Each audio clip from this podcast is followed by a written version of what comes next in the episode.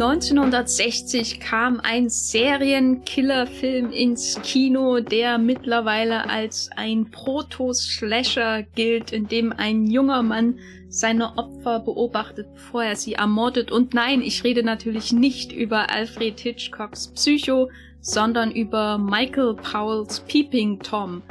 Mein Name ist Jenny Jecke und wir werden heute im Wollmilchcast über diesen Film sprechen. Mit wir meine ich meine Wenigkeit und Matthias Zopp von das Filmfeuilleton. Hallo Matthias. Hallo Jenny. Wir werden über Peeping Tom natürlich en Detail sprechen. Das heißt, falls ihr den Film noch nicht gesehen habt, dann schaut ihn euch auf jeden Fall an. Wir werden ihn spoilern, soweit das bei einem Film von 1960 überhaupt noch möglich ist und wünschen euch viel Spaß mit diesem Podcast.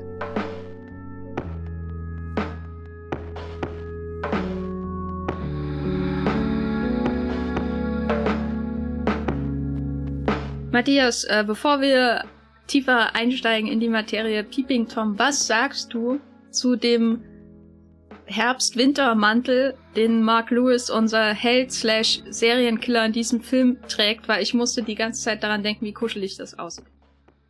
Ja, ich glaube, das ist schon sehr geschickt, dass er diesen Mantel trägt, weil eigentlich ist der Mark Lewis ja nicht unbedingt der, der liebste Mensch auf diesem Planeten, wie wir im Laufe des Films herausfinden würden, aber die Gemütlichkeit, dieses Mantels, da denkt man sich, ja, da käme ich auch durch die Kälte von London, wenn ich immer so gut eingepackt wäre. Hat schon fast so ein bisschen Paddington-Vibes, aber um Gottes Willen, ich will hier den, den, den armen Paddington nicht mit Mark Lewis auch irgendwo in Verbindung bringen. Außer, dass sie beide in London offenbar äh, hausen. Ich könnte mir aber vorstellen, dass Mark Lewis auch Orangen äh, Marmeladentoast futtert, äh, bevor er seine Opfer umbringt. Ja, stimmt. Es wird nie so wirklich gezeigt, was er isst in dem Film, gell? Ja. Nun erzähl doch mal unseren Hörerinnen und Hörern da draußen, falls sie den Film noch nicht kennen, was der Mark Lewis so in seiner Freizeit macht. ja, der Mark Lewis, der ist sehr begeistert von, von allem, was man mit der Kamera einfangen kann. Also ich habe fast das Gefühl, dass wenn es nach ihm ging, wäre der ganze Film einfach nur durch, durch seine, seine Kameraperspektive erzählt und, und er beobachtet da sehr viel, vorzugsweise junge Frauen, denen er sich nähert und sobald äh, deren Gesicht ein, ein, ein Peak an, an Angst aufweist, äh, rennt er auf sie zu und ersticht sie mit einem ähm, Dolch, der in das Stativ seiner Kamera integriert ist, also eine sehr praktische äh, Vorrichtung, um gleichzeitig zu filmen und zu töten.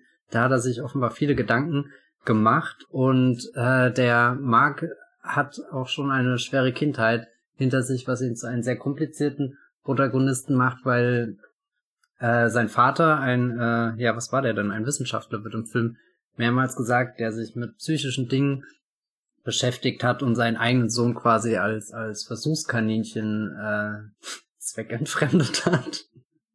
Also Dinge gemacht hat, die man eigentlich nicht mit seinen Kindern macht, sie erschreckt, sie mit, mit Taschenlampen geblendet, ihnen, ihnen Angst eingejagt und, und sie selbst beobachten, wie sie wiederum andere Menschen beim, beim Küssen beobachten. Also alles ziemlich kranker Shit und dadurch erklärt sich so ein bisschen, warum, warum der Mark jetzt in, in seinem, ja, in seinen äh, Jahren als junger Erwachsener wirklich so, so gestört geworden ist. Also es ist kein, kein Serienkillerfilm, mit dem wir es hier zu tun haben, wo einfach ein, ein Protagonist aus unerklärlichen Gründen so, so handelt, wie er es tut, sondern der Michael Paul, der Regisseur, der hat das schon alles tief in der Kindheit der Figur verwurzelt. Und was vielleicht, glaube ich, auch noch eine ganz spannende Information ist, dass der Mark Lewis dieses ganze äh, Kameradenken ja nicht nur privat macht, sondern auch beruflich da in einem Filmstudio irgendwie als Assistenz arbeitet und immer den, den Fokus nachzieht, sobald da irgendwas äh, falsch läuft oder so. Also er ist schon sehr eingenommen von, von den Bildern und vor allem auch der Möglichkeit, äh, überhaupt Bilder aufzunehmen und einzufangen. Also das ist eine, eine, eine sehr, glaube ich, wichtige Sache für ihn. Wenn, wenn er da tötet, geht es ihm auch immer darum, das irgendwie zu dokumentieren, festzuhalten, sich wieder anzuschauen. Das macht er dann in seinem stillen Kämmerlein. Das unterscheidet ihn zum Beispiel von Norman Bates, ich habe in der Einleitung ja schon Psycho von Alfred Hitchcock erwähnt und das nicht ganz zufällig, weil die beiden Filme wirklich im Abstand von wenigen Monaten im Jahr 1960 Premiere gefeiert haben. Ähm, der eine in London zuerst nämlich Peeping Tom und der andere dann in New York, das war dann Psycho. Und der Unterschied zwischen den beiden, abgesehen davon, dass der eine in Farbe ist und der andere Schwarz-Weiß, ähm, ist natürlich, dass Peeping Tom einen Skandal ausgelöst hat. Psycho im Grunde auch. Aber bei Peeping Tom hatte das eben ähm, sehr gravierende Auswirkungen auf die Karriere von Michael Powell. Wir haben ja vor kurzem schon mal über einen Film gesprochen, bei dem Michael Powell Regie geführt hat, nämlich ähm, Black Narcissus. Das war noch ein Film, der mit den Archers entstanden ist, also seiner Produktionsfirma, die er zusammen mit Emmerich Pressburger, seinem ähm, Stammdrehbuchautor, geführt hat. Und Peeping Tom läuft ganz allein, lief ganz allein unter dem Label Michael Powell als Regisseur und das war mehr oder weniger das, der Anfang vom Ende seiner Karriere. Ähm, er hat danach noch versucht, andere Projekte zu machen, aber sein Ruf war ruiniert, während natürlich Psycho von Alfred Hitchcock, der ein paar Monate später Premiere gefeiert hat, ein mega Erfolg wurde und dann der, der Alfred noch weiter gemacht hat, ne? Vögel hat er losgelassen und, und Gasherde und John Connery und was weiß ich, bevor dann auch seine Karriere im, mit dem Familiengrab irgendwann endete. Und das war, glaube ich, zu flapsig in der Wiedergabe der filmhistorischen Hintergründe. Aber so war es eben, ne? Michael Powell hat immerhin Alfred Hitchcock überlebt. Äh, 1 zu 0 für Michael Powell. was glaubst du, hätte er gemacht, wenn Peeping Tom erfolgreich gewesen wäre? Was wären seine Vögel gewesen? Alles wäre besser gewesen als das, was letztendlich passiert ist, nämlich dass die Karriere von Michael Powell so so ein abruptes Ende erfahren hat und dass er irgendwie, er hat es noch erlebt, aber er musste halt mehrere Jahrzehnte wa warten, bis die Leute gemerkt haben, boah, Peeping Tom ist eigentlich ein geiler Film. Und der Vergleich mit Psycho, auf den wollte ich nochmal zurückkommen, weil Norman Bates natürlich ein ganz berühmter Serienkiller der Filmgeschichte ist. Wie siehst du denn unseren Mark Lewis hier im Vergleich zu Norman Bates und vielleicht auch zu anderen Serienkillern? Was macht er auf dich für einen ersten Eindruck? Ich finde bei Mark Lewis interessant, dass wir ihn gleich so, all, also zwei Seiten von ihm kennenlernen. Einerseits ist er dieses total entschlossene, wenn er mit seiner Kamera zusammen rumhängt. Also die Kamera ist schon irgendwie sein, sein bester Freund. Das ist quasi die Mutter. Das, was für Norm Bates die, die Mutter ist, ist für, für Mark Lewis die Kamera. Und, und wie gesagt, er, er führte einen, einen Mord durch, wo man sich eigentlich vorstellen könnte, dass das eine furchtbare Sauerei ist. Aber wenn er das mit der Kamera filmt, sind das sehr gerade, äh, sehr, sehr fokussierte, konzentrierte Aufnahmen, wo du, wo du denkst, da, da hat sich jemand wirklich schon stundenlang Gedanken drüber gemacht, wie wir, wir diese, diese, diese Dreharbeiten, oh Gott, durchführen äh, kann. Also Dreharbeiten sind gleich der Mord. Aber dann, dann ist da noch eine andere Seite von dem Mark Lewis, nämlich so eine total äh, in sich gekehrte, verunsicherte, schüchterne Seite, wenn er, wenn er ohne seine Kamera mal irgendwie durchs Leben gehen muss und einfach eine ja normale Begegnung im Treppenhaus hat, da da verschlägt das ihm automatisch die Sprache, würde am liebsten hochrennen in sein Labor, sich da in die Finsternis verkriechen, wo es nur ihn und, und seine selbstgedrehten Filmchen gibt. Ja, das fand ich sehr spannend, als ich den Film gestern zum zweiten Mal jetzt schon gesehen habe, dass einerseits da dieser, dieser total eingeschüchterte Junge ist, der in seiner Kindheit, weiß nicht, was Grausames erleben musste, ja total weg von, von, von menschlicher Zwischennähe und sowas ist, weil, weil eben Familienhaushalt, den er kennt, existieren einmal keine geschlossenen Türen. Und das andere ist, wenn er abends aufwacht, weil er gerade einen Albtraum hat, merkt er, sein Vater sitzt daneben, aber nicht um ihn irgendwie zu sagen, dass alles wieder gut wird, sondern um, um sich Notizen zu machen, was er dann da gerade beobachtet hat. Und ich glaube, das macht ihn schon zu so einer sehr spannenden Figur, mit der man einerseits Mitleid hat, aber dann andererseits auch erschreckt, wie, wie schnell sie wechseln kann. Also wahrscheinlich noch schneller als, als irgendwie das Objektiv bei der Kamera ähm, gewechselt wird oder so, geht das bei dem, dem Mark so, dass er innerhalb von wenigen Sekunden total wieder in, in diesem Modus ist, wo er wirklich spielerisch irgendwie durch diese Welt sich mordet, wo er, wo er es sogar drauf ankommen lässt, ob der Polizist jetzt äh, seine Kamera näher untersucht, die Filmrolle auspackt, sich die Aufnahmen anschaut und ja, ich weiß gar nicht. Bei Norm Bates, den habe ich jetzt nicht mehr so im Kopf. was, was wissen wir denn über Norman Bates? Weil der ist doch lange Zeit deutlich verschlüsselter und tritt ja auch gar nicht als die Hauptfigur wirklich auf. Er, er, er ist ja eher in dem Film drinne und lauert da schon so ein bisschen und du siehst in seinen Augen, dass da was Bedrohliches ist. Also die Backstory von Norman Bates habe ich jetzt auch nicht so stark im Kopf, aber ja, es dauert ewig, bis man ihn zum ersten Mal trifft, bis halt Marion Crane in das Motel fährt. Bis dahin denkst du ja auch, sie ist die Hauptfigur. Während bei Peeping Tom ja schon am Anfang der Mord an der Prostituierten steht, den wir durch das Objektiv der Kamera sehen oder durch den Sucher der Kamera sehen. Was uns natürlich in die Position bringt, dass wir vielleicht auch den Blick von Mark mit dem Blick der Kamera gleichsetzen, früh im Film. Und das ist mhm. natürlich ein, ein Unterschied. Wir wissen, dass Mark der Hauptdarsteller ist. Er wird uns aufgezwungen durch diesen ersten Mord ähm, an der Prostituierten, während Norman Bates sich dann später in, spät in Psycho vorstellt als der freundliche junge Mann mit der schreienden, kreischenden, hysterischen Mutter in der Villa nebenan. Und wir haben natürlich, wenn wir Psycho ohne Kenntnis des Twists am Ende schauen, lange Zeit natürlich nur die Ahnung, dass er vielleicht irgendwie hinter was stecken könnte, aber die meiste Zeit denkt man ja, es ist die Mutter und er macht den Dreck weg. Und ich glaube, da gibt's auch noch mehr Informationen darüber, warum die diese dieses Motel haben und diese Villa und ich glaube, der Highway wurde irgendwie anderswo gebaut und deswegen ist es so verlassen. Das war dann alles relativ früh gesagt. Ich habe neulich die erste halbe, dreiviertel Stunde von Psycho geschaut, aber nicht weitergeschaut. Vielleicht hört da mein Wissen jetzt auch nochmal auf.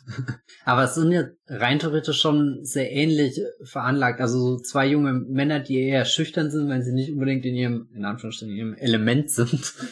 Was ich interessant finde, ist, dass der, der Mark Lewis ja rausgeht, um seine Opfer zu suchen, sich da in der ganzen Stadt rumtreibt und, und viele Möglichkeiten hat, seine, seine Obsession irgendwie zu verfolgen, während der Norm Bates eher, eher da sitzt und wartet, dass jemand in seine Falle tappt oder so. Irgendwie wie, wie so die, die Spinne, die hier ihr Nest gebaut hat und dann, oder ihr Netz, ähm, eher und, und wartet, dass sich jemand da drin verfängt und nicht mehr wegkommt. Ja, das ist auf jeden Fall interessant, weil einerseits sind sie sich ähnlich insofern, als sie in dem Raum ihres Elterntraumas festsitzen, mhm. in gewisser Weise. Also Norman Bates ist immer noch in, in, diesem Motel und nebenan ist diese Villa und da ist das Skelett von seiner Mutter drin und so. Und ebenso ist Mark Lewis in dem Haus, in dem er aufgewachsen ist, was man auch erst ähm, später erfährt. Also am Anfang wirkt er wirklich wie ein Untermieter, wenn er dann in dieses Haus hineingeht und man diese Party hört und dann geht er da schnell die Treppen hoch. Er schaut ja am Anfang auch durchs Fenster, als würde er da gar nicht wohnen ähm, und beobachtet diese, diese lustige Gesellschaft, nenne ich es mal. Und dann geht er da hoch und dann erfährst du aber eben nach und nach, dass das sein Elternhaus ist, dass er ähm, hier hatte er hier war das Zimmer seiner Mutter, die ähm, verstorben ist und ähm, so weiter und so fort. Also er kommt nicht aus seinem Trauma raus, das sein Vater ihm angetan hat. Und das Haus verbildlicht das im Grunde. Und interessanterweise mordet er bis kurz vor Ende, und da ist er es ja selber, äh, Spoiler, mordet er nicht in dem Haus, genau, sondern er geht raus im Gegensatz zu ähm, Norman Bates, wie du ja auch schon gesagt hast. Und am Anfang hat man so eine klassische Jack the Ripper-artige Szene, ne, wo er die Prostituierte mhm. ermordet, geht raus und sucht Frauen, die mit offener, leichter Sexualität assoziiert werden und mordet die und geht dann wieder nach Hause und schmachtet dort seine Untermieterin an. Ein kerngesunder junger Mann. Absolut. So, das Urteil des Wollmilchkas. Und das war's mit dieser Episode. Mit wem würdest du eher einen Podcast aufnehmen? Mark Lewis oder Norman Bates, Matthias? Äh, keinem. Oh Gott, das ist wirklich, also ich überlege gerade, wer von den beiden redet, aber es redet ja keiner von den beiden wirklich. Es wäre ja ein sehr schweigsamer Podcast, glaube ich. Na, ich, also Norman Bates, der redet schon mehr, als man denkt. Also in der Dreiviertelstunde, die ich geschaut habe, von Psycho neulich, da war er äußerst gesprächig. Ich habe vor allem die Szene in Erinnerung, wo, wo schon angedeutet wird, dass er ganz hartnäckig versucht, irgendwas zu verstecken und sich damit auch nicht sehr, sehr geschickt anstellt und dass man ihm so jede Information aus der Nase ziehen muss. Ja, aber ich glaube, wenn du auf so Themen des Alltags kommst, wie zum Beispiel ausgestopfte Tiere oder ähm, Autos, die du im See versenkst äh, und damit ihm deine Erfahrungen austauschst, ich glaube, dann kannst du schon ein nettes Gespräch mit Norman Bates führen, während Mark Lewis, glaube ich, mit dem kannst du nur sprechen, wenn auf keinen Fall irgendwo eine Kamera in der Nähe ist bei dem musst du mal ganz aufpassen, dass es nie abgleitet in irgendwie. Also du kannst mit Mark Lewis nicht über Horrorfilme sprechen, weil dann zeigst du vielleicht Angst im Gesicht und dann bringt er dich um. Ah, ja, sehr knifflig. Andersrum, glaubst du, man könnte von Mark Lewis was lernen über, über Kameras, über Objektive, über Einstellungen, über, über, weiß nicht, Belichtung und so weiter? Da scheint er schon, schon ein ziemlicher Pro zu sein. Ich glaube, der könnte dir einen 20-minütigen Vortrag über die Zusammensetzung der Lösung halten, ähm, die er benutzt, um den Film zu entwickeln. Ja, weil das wäre ja wiederum wirklich ein interessantes Gespräch. Und da glaube ich auch, dass beim Norm Bates fällt es mir total schwer, mir den Film vorzustellen, der nicht der Serienkiller-Film ist, sondern der, weiß nicht, Norm Bates ist ein junger Mann in Amerika-Film. Alles ist ganz normal.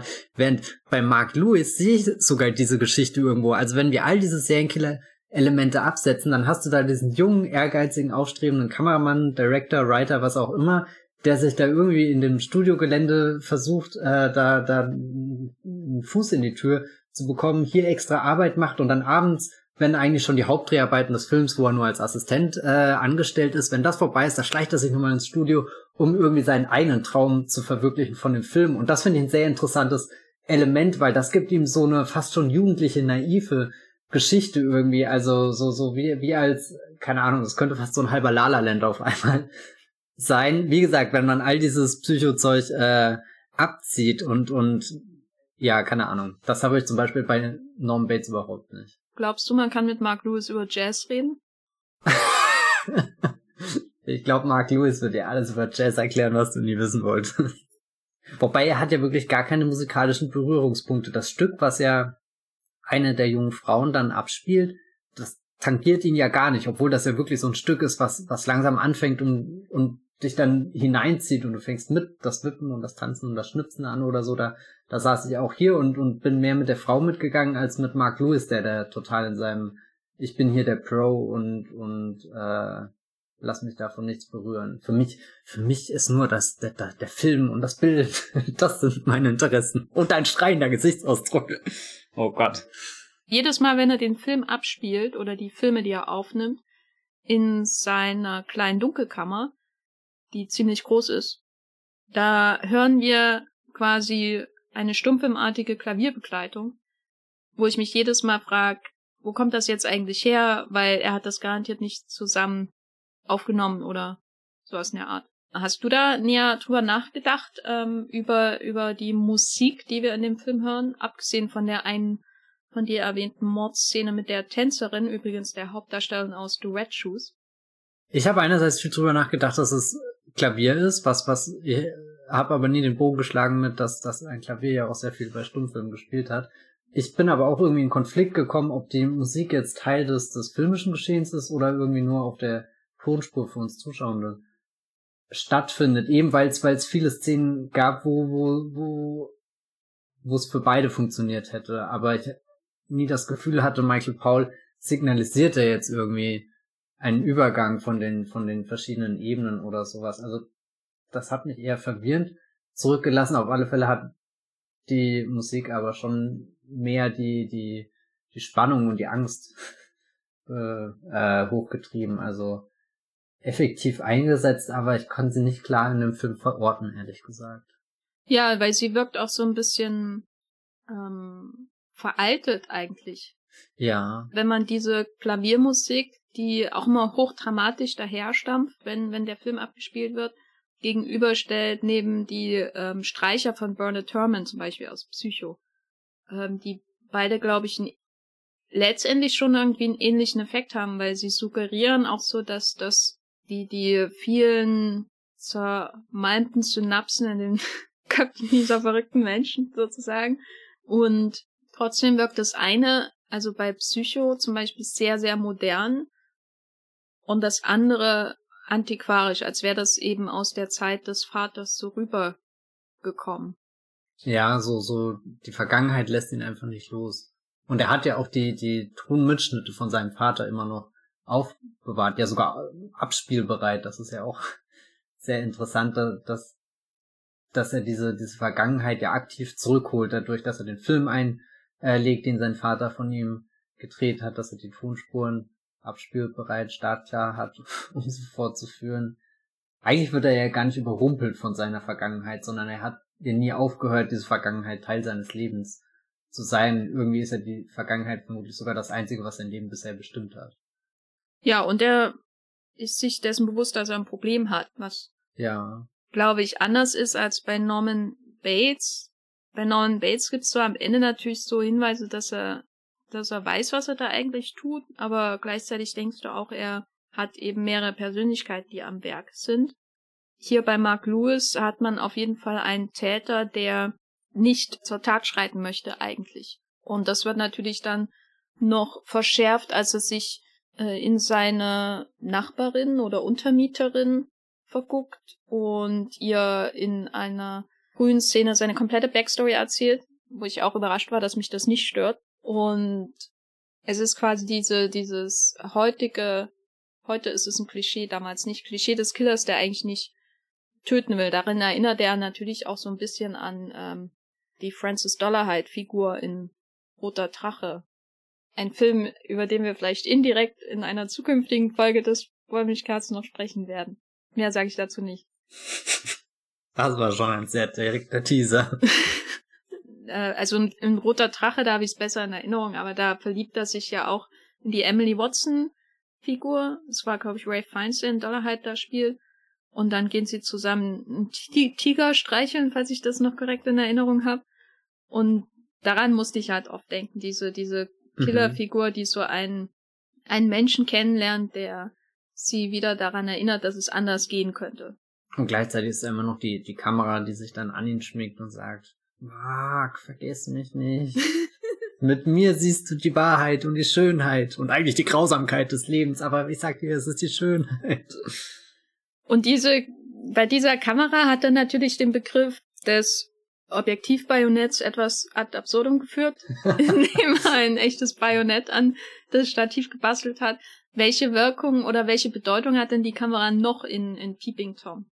Also ich finde sehr interessant, dass im, im Gegensatz zu den letzten zwei Filmen, über die wir geredet haben, das Fenster zum Hof und äh, hier den De Palma, Body Double, da gab es ja auch Instrumente, um, um den, den Voyeurismus, keine Ahnung, auszuleben aber es waren halt auch nur Instrumente irgendwie. Ich hatte nie das Gefühl, dass, dass wenn die jetzt weg sind, dann bricht der ganze Film oder, oder dieses Beobachten zusammen, während, während jetzt hier bei Peeping Tom ist die Kamera schon eine Verlängerung von, von seinem Körper richtig. Und ich hatte hat mir zwischendrin auch oft vorgestellt, was wäre, wenn David Cronenberg diesen Film gemacht hätte und dann noch so, so ein Buddy-Horror-Element reingekommen wäre, dass, dass er nicht nur seine Kamera hier streichelt, als, als wäre sein, sein, sein großer Schatz, irgendwie so wie, wie Gollum und, und der Ring, sondern dass die Kamera auch so zum Teil Besitz von ihm ergreift oder, oder mit ihm verschmelzt, so, so, so wirklich in seinen Körper hinein wächst, weil, weil er trägt sie ja immer so, so in zwei, zwei Taschen, also einmal die Kamera äh, in der unteren Tasche und in der oberen Tasche das äh, passende Stativ dazu. Und das Stativ ist ja fast genauso wichtig wie die Kamera, weil mit der Kamera filmt er und guckt durch, aber das Stativ ist ja irgendwie dann die nächste Verlängerung, äh, die, die, die Mordwaffe und, und es ist, also es wirkt beides, als wäre es ja fast wie geschaffen. Also so wie er den, den, den einen Stativbein ausklappt und dann kommt da dieser Dolch zum Vorschein, könnte man fast schon meinen, er hat das wirklich so irgendwie im Laden gekauft, hat er natürlich nicht gemacht, oder hoffe ich, hat er nicht gemacht, weil das wäre ein sehr seltsames Produkt. Aber, aber also so, es ergibt irgendwie alles Sinn in dem Moment aus seiner Perspektive. Also als fügen sich die einzelnen Elemente, die seine Serienkiller-Persönlichkeit machen, als, als sind die wie füreinander bestimmt, um da zusammenzukommen. So, so. Du hast eine Kamera, kannst da durchgucken, kannst da was aufnehmen, vor allem starke Emotionen, wie dann eben diese Angst in den Gesichtern der jungen Frauen und das Stativ, das klappt sich auch noch genau in diese Richtung auf, sodass du sie dann direkt töten kannst also so, da ist auch irgendwie so, so, so was Bestimmendes mit dabei, wie als gibt's dann auch nur noch diese, diese Vorwärtsbewegung und, und als kann er eben nicht, äh, äh, wie, wie, wie Jimmy Stewart in, in seinem Zimmer auf der anderen Straßenseite oder so sitzen und die ganze Zeit noch rauskommen. Also das heißt, Mark Lewis bleibt nicht nur am Straßenrand stehen und schaut tief in die dunkle Gasse hinein, sondern er geht wirklich in die, diese Gasse und sobald er dann einmal drin ist, kann er sich gar nicht mehr umdrehen, weil, weil wenn er sich versucht umzudrehen, ist die Gasse viel zu eng. Die Kamera, die er da vor sich aufgebaut hat mit einem Stativ, was da gerade rausragt, wenn er sich da drehen will, da, da kommt er nicht vorwärts und rückwärts. Also er hatte auch irgendwie keine andere Wahl mehr, sobald er in diesem Modus oder weiß nicht Modus, aber in diesem seltsamen Zustand ist, aus dem er dann immer nur rausgerissen wird, wenn er eben hier mit seiner Nachbarin oder so redet, die ihm ein bisschen was von, von einem normalen Leben erzählt, was er erst wieder für sich entdecken muss. Aber ansonsten ist die Kamera schon so, so ein Gegenstand, aber auch irgendwie eine, eine sehr bedrohliche Persönlichkeit in dem Film. Ja, das ist irgendwie die seltsame Dynamik, die man bei den anderen Filmen nicht so hat, dass er, wie, wie du ja auch schon sagst, dass er immer aktiv natürlich herausgeht, beobachtet, anderen folgt, während den anderen beiden, also speziell den Helden in Das Fenster zum Hof und Body Double, quasi der Mord vor die, vor die Linse hüpft. Und er geht immer raus, er sucht, er tut, er, er macht's. Er ist quasi ähm, nicht nur Beobachter, sondern auch Thriller-Killer mit seiner ganz eigenen phallischen Waffe, die da zum Michael Einsatz Paul kommt. hat aber echt nicht den Mut gehabt, diese eine Einstellung von, von De Palma in seinen Filmen zu bauen. Und ich bin trotzdem irgendwie auch froh drüber. das ist sowas, was ich nur bei De Palma ak akzeptiere, fürchte ich. Ich sag ja auch nur, dass es möglich gewesen wäre. Genau, also er einerseits geht er heraus, tut, macht, mordet, filmt. Ein entscheidendes Detail dieser Morde erfahren wir wirklich erst am Ende. Das vergesse ich auch jedes Mal. Das ist das ähm, Strange Days Element seiner Morde, sage ich mal, nämlich dass er Mhm. auch mit einem großen runden Spiegel arbeitet, sodass die Opfer sich selbst in ihrem eigenen Moment des kurz vorm Tod stehens sehen, ähnlich wie bei Strange Days von Catherine Bigelow, über den wir ja auch schon einen Podcast gemacht haben. Aber das andere ist natürlich auch, dass er dann auch immer von diesen eigenen Taten, weil er sie filmt, zu Hause auch irgendwie gefesselt ist. Also er kommt auch in die Position des Beobachters wieder rein, die er mit den anderen beiden gemeinsam hat, des Voyeurs seiner eigenen Tat im Nachhinein nochmal, weil er natürlich die Filmrollen abspielt, aber da dann natürlich auch immer sehr, sehr hart mit sich als Regisseur umgeht. Also er ist nie zufrieden mit dem, was er tut. Er sucht immer den perfekten Moment und erreicht ihn nie, wenn er diese Frauen ermordet. Quasi wie wenn David Fincher am Set von Alien 3 50 Takes der ein und derselben Szene macht. Kann man das nicht so vergleichen? Was, was sagt uns diese, diese Vorgang von den, de, diese Arbeitsprozess, nenne ich es mal, von Mark Lewis aus über, über Regisseure und vielleicht auch Michael Powell? Na, weil du jetzt gerade den Namen Fincher rein äh, geworfen hast, das ist ja schon witzig, dass Fincher in den letzten Jahren vor allem Serienkiller beobachtet hat und ausgerechnet der pedantischste Filmemacher auf dem Planeten ist ein Serienkiller. oh je.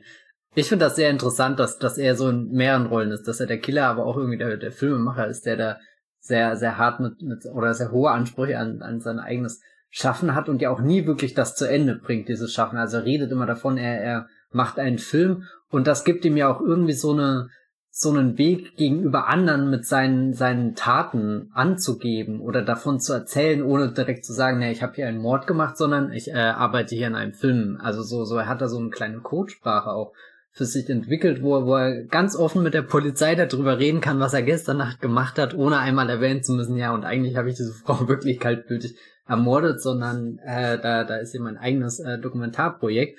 Und, und das weckt ja sogar eher so, so anerkennenden Respekt auch von den Menschen um ihn herum. Oh, guck mal, der macht da sein eigenes Ding. Das könnte ein interessanter äh, Film werden, der, der mich vielleicht sogar, den ich irgendwann schauen werde und wo ich mit äh, bereicherten Gedanken dann nach Hause gehen werde oder sowas. Das, das, das lässt mich eigentlich nicht, nicht los, aber das ist ja jetzt kein, kein neues Element in einem Serienkiller-Film, dass Serienkiller gerne davon reden, was sie tun, ohne das genau zu machen. Ich glaube, da ist ja jede Hannibal-Szene, wo er am Esstisch sitzt und erzählt, wie lecker das Fleisch ist oder so. Hm.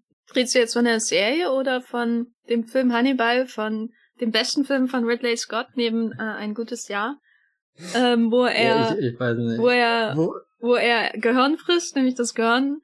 Nee, nicht, er isst ja nicht selber, er brät das Gehirn von füttert Ray das, Liotta äh, und, und füttert das Ray Liotta. also allein die Umschreibung, mir ist gerade wirklich kurz schlecht geworden. Das ist, das ist eine Szene da. Ich glaube, das ist meine Lieblingsszene im ganzen Werk von Ridley Scott, inklusive natürlich Alien und Blade Runner. Auch wie Ray Liotta in dem Moment guckt, der kriegt das so halb noch mit und nee, das, das ist einfach. Also woher kommt denn die Szene bei Ridley Scott eigentlich? Die ist aus dem Buch. Aber, aber dass er das auch so umsetzt. Ich meine, Ridley Scott hat auch den Chestburster da inszeniert, also das ist jetzt alles gar nicht mehr so weit auseinander, ne? Ridley Scott wird nur immer als, als geschmackvoller Regisseur falsch verstanden und er hat, glaube ich, auch selber irgendwann äh, das in den Kopf gesetzt bekommen, dass er Geschmack hat und das war das der Anfang vom Ende.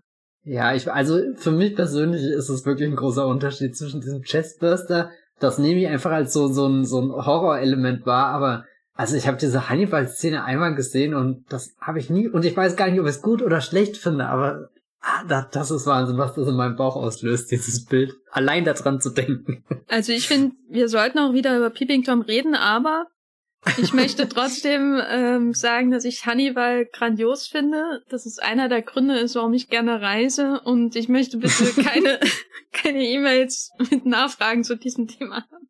Okay, zurück zum Peeping Tom. Äh, wo waren wir denn eigentlich stehen geblieben?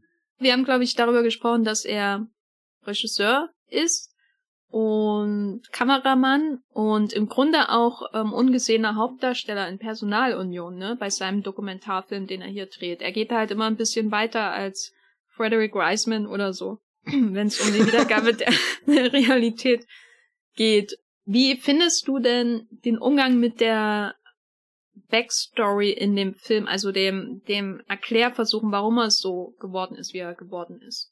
Ich glaube, das ist das Element, was ich am langweiligsten finde. Oder es hinterlässt sowas was Unbefriedigendes. Also ich gucke das und irgendwie fühlt das sich schon viel zu vertraut an und ist dann aber auch nicht ausreichend genug als Begründung, weil es wieder nur darauf zurückläuft, ja, er hat halt eine schreckliche Kindheit und deswegen ist er jetzt so geworden und ja, ich weiß nicht, das, das ist irgendwie sowas, wo ich das Gefühl habe, das ist in so einem Autopilot-Modus geschrieben und, und besitzt nichts von den, den Dingen, die den Rest des Films irgendwie auszeichnen, wo ich dann gar nicht wegschauen kann, wo ich einfach gespannt bin, wie, wie wird jetzt diese Szene in der Gasse aufgelöst, was passiert, wenn er hier an dieser Straße mitten in London steht oder so, da habe ich das Gefühl, dass der Film deutlich lebendiger diese, diese, keine Ahnung, Vatergeschichte ist, also. Aber was meinst du mit Autopilot? Oder wirkt das vielleicht nur mit äh, 50, 60 Jahren Abstand wie Autopilot? Ja, das überlege ich gerade auch, ob ich aus, aus dieser Perspektive heraus jetzt da mein Urteil gefällt habe, aber ich habe ja gestern den Film sehr aufmerksam geschaut oder oder oder das hört sich jetzt komisch an. Ich habe mich darauf eingelassen auf diesen Film eigentlich, auch so so ein bisschen den den jetzt wieder zu entdecken, auch mit dem Wissen da im Podcast drüber zu reden und ich habe halt jedes Mal gemerkt, wenn es in diesen Bereich kam, war ich sehr schnell gelangweilt von dem, was erzählt wird. Also ich weiß nicht, was was da hätte passieren müssen, dass ich die die diesen diese Backstory interessanter finde oder nicht. Vielleicht sind sie auch einfach nur unangenehm und deswegen gehe ich nicht gerne drauf ein. Also so die interessanteste Szene, die drin ist im Blick auf seine Vergangenheit, ist ja das, wo der Vater den Sohn beobachtet, wie der Sohn wiederum dieses Pärchen auf der Bank beobachtet. Weil da nicht nur irgendwie der Vater halt jetzt der Böse ist, der das Kind irgendwie für seine, seine Experimente missbraucht und, und da ganz der Wissenschaftler ist, der da irgendwas im Labor untersucht, sondern weil da ja auch angedeutet ist, irgendwas steckt da ja auch schon in dem Kind drin, in dieser Voyeurismus. Und da habe ich mich dann gefragt, wurde das Kind angeleitet und hat der Vater gesagt, schau mal da über die Mauer und guck dem Pärchen zu und ich filme das dann oder irgendwie so, das wäre schön fürs Fotoalbum. Oder ist dieser Voyeurismus schon daraus entstanden, dass er ständig beobachtet wird, also sich dann selbst überlegt, naja, vielleicht fange ich jetzt auch mal das Beobachten an. Offenbar ist ja irgendwas sehr interessant an den Verhaltensweisen von anderen Menschen. Also das ist so eine Szene, die ich sehr interessant fand, die auch nicht wirklich für mich aufgelöst wird, was ich jetzt auch nicht schlimm finde. Aber weiß nicht, da, da war sehr viel ungeklärt in dieser, dieser Beziehung zwischen Vater, Sohn und, und den, den Auswirkungen. Alles andere fand ich dann eher so, ja, hm, hm, weiß nicht. Wer hast du das wahrgenommen? Also ich kann das schon verstehen, weil das, glaube ich, auch heute einfach ungewohnt wirkt, wenn man einen Serienkiller-Film schaut und der kommt an und sagt der ersten Person, die mehr als Hallo sagt, alles, was ihm jemals passiert ist. und das wirkt eben so, gerade im Vergleich zu weil ich auch zuletzt so viele Hitchcock-Filme geschaut habe, ähm, im Vergleich zu Hitchcock wirkt das einfach so ein bisschen wie ein Infodump, ne? Weil Hitchcock macht das alles natürlich ein bisschen eleganter. Ähm, die, die visuelle Erzählung bei ihm, die Art und Weise, wie wir bei ihm Figuren und ihre Sehnsüchte kennenlernen, das ist alles ein bisschen anders als hier bei Peeping Tom, wo natürlich sehr viel geredet wird, sehr viel über die Vergangenheit geredet wird. Und dann gibt's noch ein Gespräch mit einem Psychologen, der ihm erklärt, was mhm. Skopophilie ist, also die äh, äh, Lust am Voyeurismus und einfach Generationen von Filmwissenschaftlern geht einer ab, wenn die das hören. Und die schreiben dann ihre ganzen Arbeiten und ach, so viele Texte, wie ich darüber lesen musste im Studium. Da gab es mich schon gestern Flashbacks, die ich auch nicht so angenehm fand. Aber andererseits, was ich gerade bei diesen Szenen interessant finde, wo er ihr, also dem der jungen Untermieterin, die Videos, ach, sag ich wieder Videos, die äh, MOV-Dateien aus seiner Kindheit zeigt, da ist so eine gewaltige Fremdscham irgendwie bei mir da, wenn ich das anschaue, dass es den Film viel, viel unangenehmer macht, als wenn ich jetzt mhm. normalen Serienkiller-Film sehe, wo jemand abgeschlachtet wird. Also Peeping Tom gestern zu schauen, war eine unglaublich unangenehme Erfahrung für mich. Und das ist anders als eben bei Psycho, den ich einfach mal morgens, da gucke ich mal morgens eine Dreiviertelstunde beim Fahrradfahren hier und dann fange ich an mit der Arbeit im Homeoffice. Äh, und Peeping Tom könnte ich das nie machen, weil der Film so unangenehm ist. Dieses, wie er einem auch die eigene Psyche aufdrängt, wie, aufdrängt, wie so eine offene Wunde, die er aufreißt vor dir, ne? Wie so ein, wie so ein Typ mit einem Trenchcoat, der drunter nackt ist und dich im Park flasht oder so.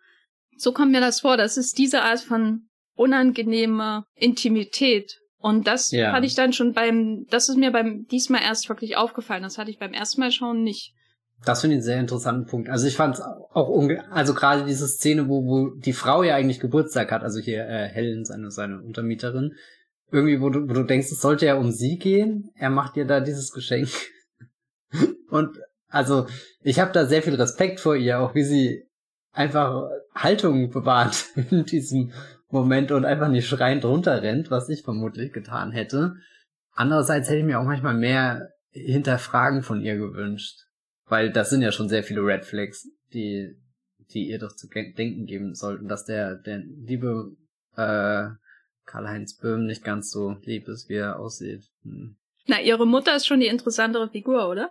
Ja. Zumal die ja auch noch blind ist, was ja auch irgendwie so eine interessante Ebene in diesen Film reinbringt, wo ja alles oder sehr viel über Bilder passiert. Und die einzige Figur, die dann nichts sieht, sieht trotzdem mehr irgendwie als jetzt zum Beispiel ihre Tochter, die, ich weiß gar nicht von was sie sich genau ablenken oder blenden lässt. Vielleicht auch ist, ist äh, die Attraktivität von dem Mark Lewis, dass er nicht einer dieser anderen Menschen auf, in der feinen Gesellschaft ist, so die die ganze Zeit an ihr klemmen und irgendwie da so ein bestimmtes Bild von was es bedeutet, in dieser Gesellschaft jetzt zu Leben haben, sondern dass der Mark Lewis auch eher so ein, so ein Außenseiter ist und da fühlt sie sich offenbar mehr hingezogen, mehr zu Hause, mehr verstanden auch.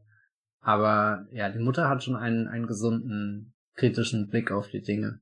Ja, die Mutter ist im Grunde schon einfach so ein symbolisch aufgeladenes Drehbuchgebilde, ne, weil sie mhm. eben als erblindete Frau an seinem schmucken, blonden, jungen Gesicht, dem man ja kaum irgendwie was unterstellen kann, so äh, von vornherein mehr oder weniger vorbeisieht. Was sie hört, äh, ist viel wichtiger, nämlich seine seine Schritte, die Treppe hoch, äh, nachts und so weiter, wie er auf und ab geht, wie er seine Filme nachts abspielt und so. Das ist natürlich etwas, was, was äh, jemand anders gar nicht auffallen würde. Das ist da schon ein Konstrukt eben, also es ist, äh, wie sie da aber auch da sitzt mit ihrem Johnny Walker Glas äh, in jeder Szene mochte ich dann auch wieder, weil am Anfang wirkt sie wie so eine, ja, wie so eine Frau, die in einem anderen Serienkillerfilm aus späteren Jahren wahrscheinlich umgebracht werden würde, um der Wahrheit zu entgehen oder weil sie so unsympathisch wirkt, ne, weil sie die ganze Zeit auf unserem lieben Serienkiller rumhackt und so. Und stattdessen, als sie dann wirklich oben ist in seiner Wohnung, ähm, sich da hineingeschlichen hat und er zeigt ihr, dieser blinden Frau, seinen Film, wie er die Hauptdarstellerin aus Red Shoes umgebracht hat. Was auch immer wieder ein, sicher einer der Gründe dafür ist, dass der Film so schlecht angekommen ist, weil du schaust Red Shoes von Paul Pressburger und es ist einmal das schönste, dramatischste Tanzmärchen, wo gibt in der Welt und dann wartest du 20 Jahre oder 12 und dann äh, wird die Hauptdarstellerin äh, einfach von äh, Karl-Heinz Böhm äh, gekillt. Aber Franz, das macht man nicht, das tötet Menschen. Was war das denn jetzt? Willkommen in meinem Kopf. Hast du zu viel auf Sissy geguckt wieder? Manchmal, früher, Gut. wer weiß. Aber jedenfalls, da sitzt sie da da und schaut, schaut und schaut trotzdem nicht ähm, diesen diesen Film und auf einmal habe ich Angst um sie und so. Also ich hatte schon ja. das Gefühl, dass da auch ähm, bestimmte Dinge, die später Klischees wurden, hier schon früh unterwandert werden.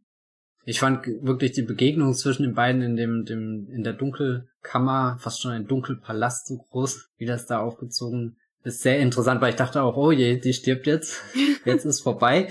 Aber es existiert ja auch noch irgendwie, gehen die beiden aus dem Raum und es existiert diese Vorstellung, dass die gemeinsam weiter in dem Haus leben, dass da vielleicht noch mehr besteht, dass, dass die, die Freundschaft zur Tochter vielleicht zu, zu einer Ehe oder sowas wird, wo, wo ich auch einfach sehr, sehr fasziniert davon war, wie, wie, wie der, der Mark so offen über seine Abgründe spricht und es trotzdem nie eskaliert, obwohl es ja wirklich davor eskaliert ist. Er hat ja sein, sein, sein Stecken ausgefahren und er ist bereit, sie zu töten, kann es dann nicht, bricht zusammen. Sie sieht das nicht, aber das muss sie ja wahrgenommen haben eigentlich, dass, dass er da äh, gerade wirklich eine, eine Extremsituation durchgemacht hat und, und weiß nicht. Ja, da ist ein gewisses Mitleid auf jeden Fall da. Aber glaube ich auch ja. bei, auf ihrer Seite jetzt. Aber hat sie nicht eigentlich noch mehr Angst um ihre Tochter? Nicht genug, um einfach auszuziehen? Ich glaube, das liegt auch an der finanziellen Situation, weil die haben halt nicht genug Geld, die müssen da wohnen. Und denen fehlt äh, der Ernährer in der Familie, was glaube ich nie erklärt wird, oder? Wo der mhm. Vater ist. Und dann sind sie da Untermieter und können froh sein, dass sie überhaupt eine Bleibe haben. In so einem Haus, wo wahrscheinlich sonst eher Junggesellen unterkommen. Kannst du dir vorstellen, dass in einer alternativen, alternativen Version des Films die drei sich zusammenschließen, in sein Geheimnis eingeweiht werden und dann so wie bei Sweeney Todd anfangen, Brötchen zu backen oder so? Ich kann es mir vorstellen. Ja, ja, das ist gut. Und dann verkaufen sie, machen sie selber einen Laden mit Pornobildern auf?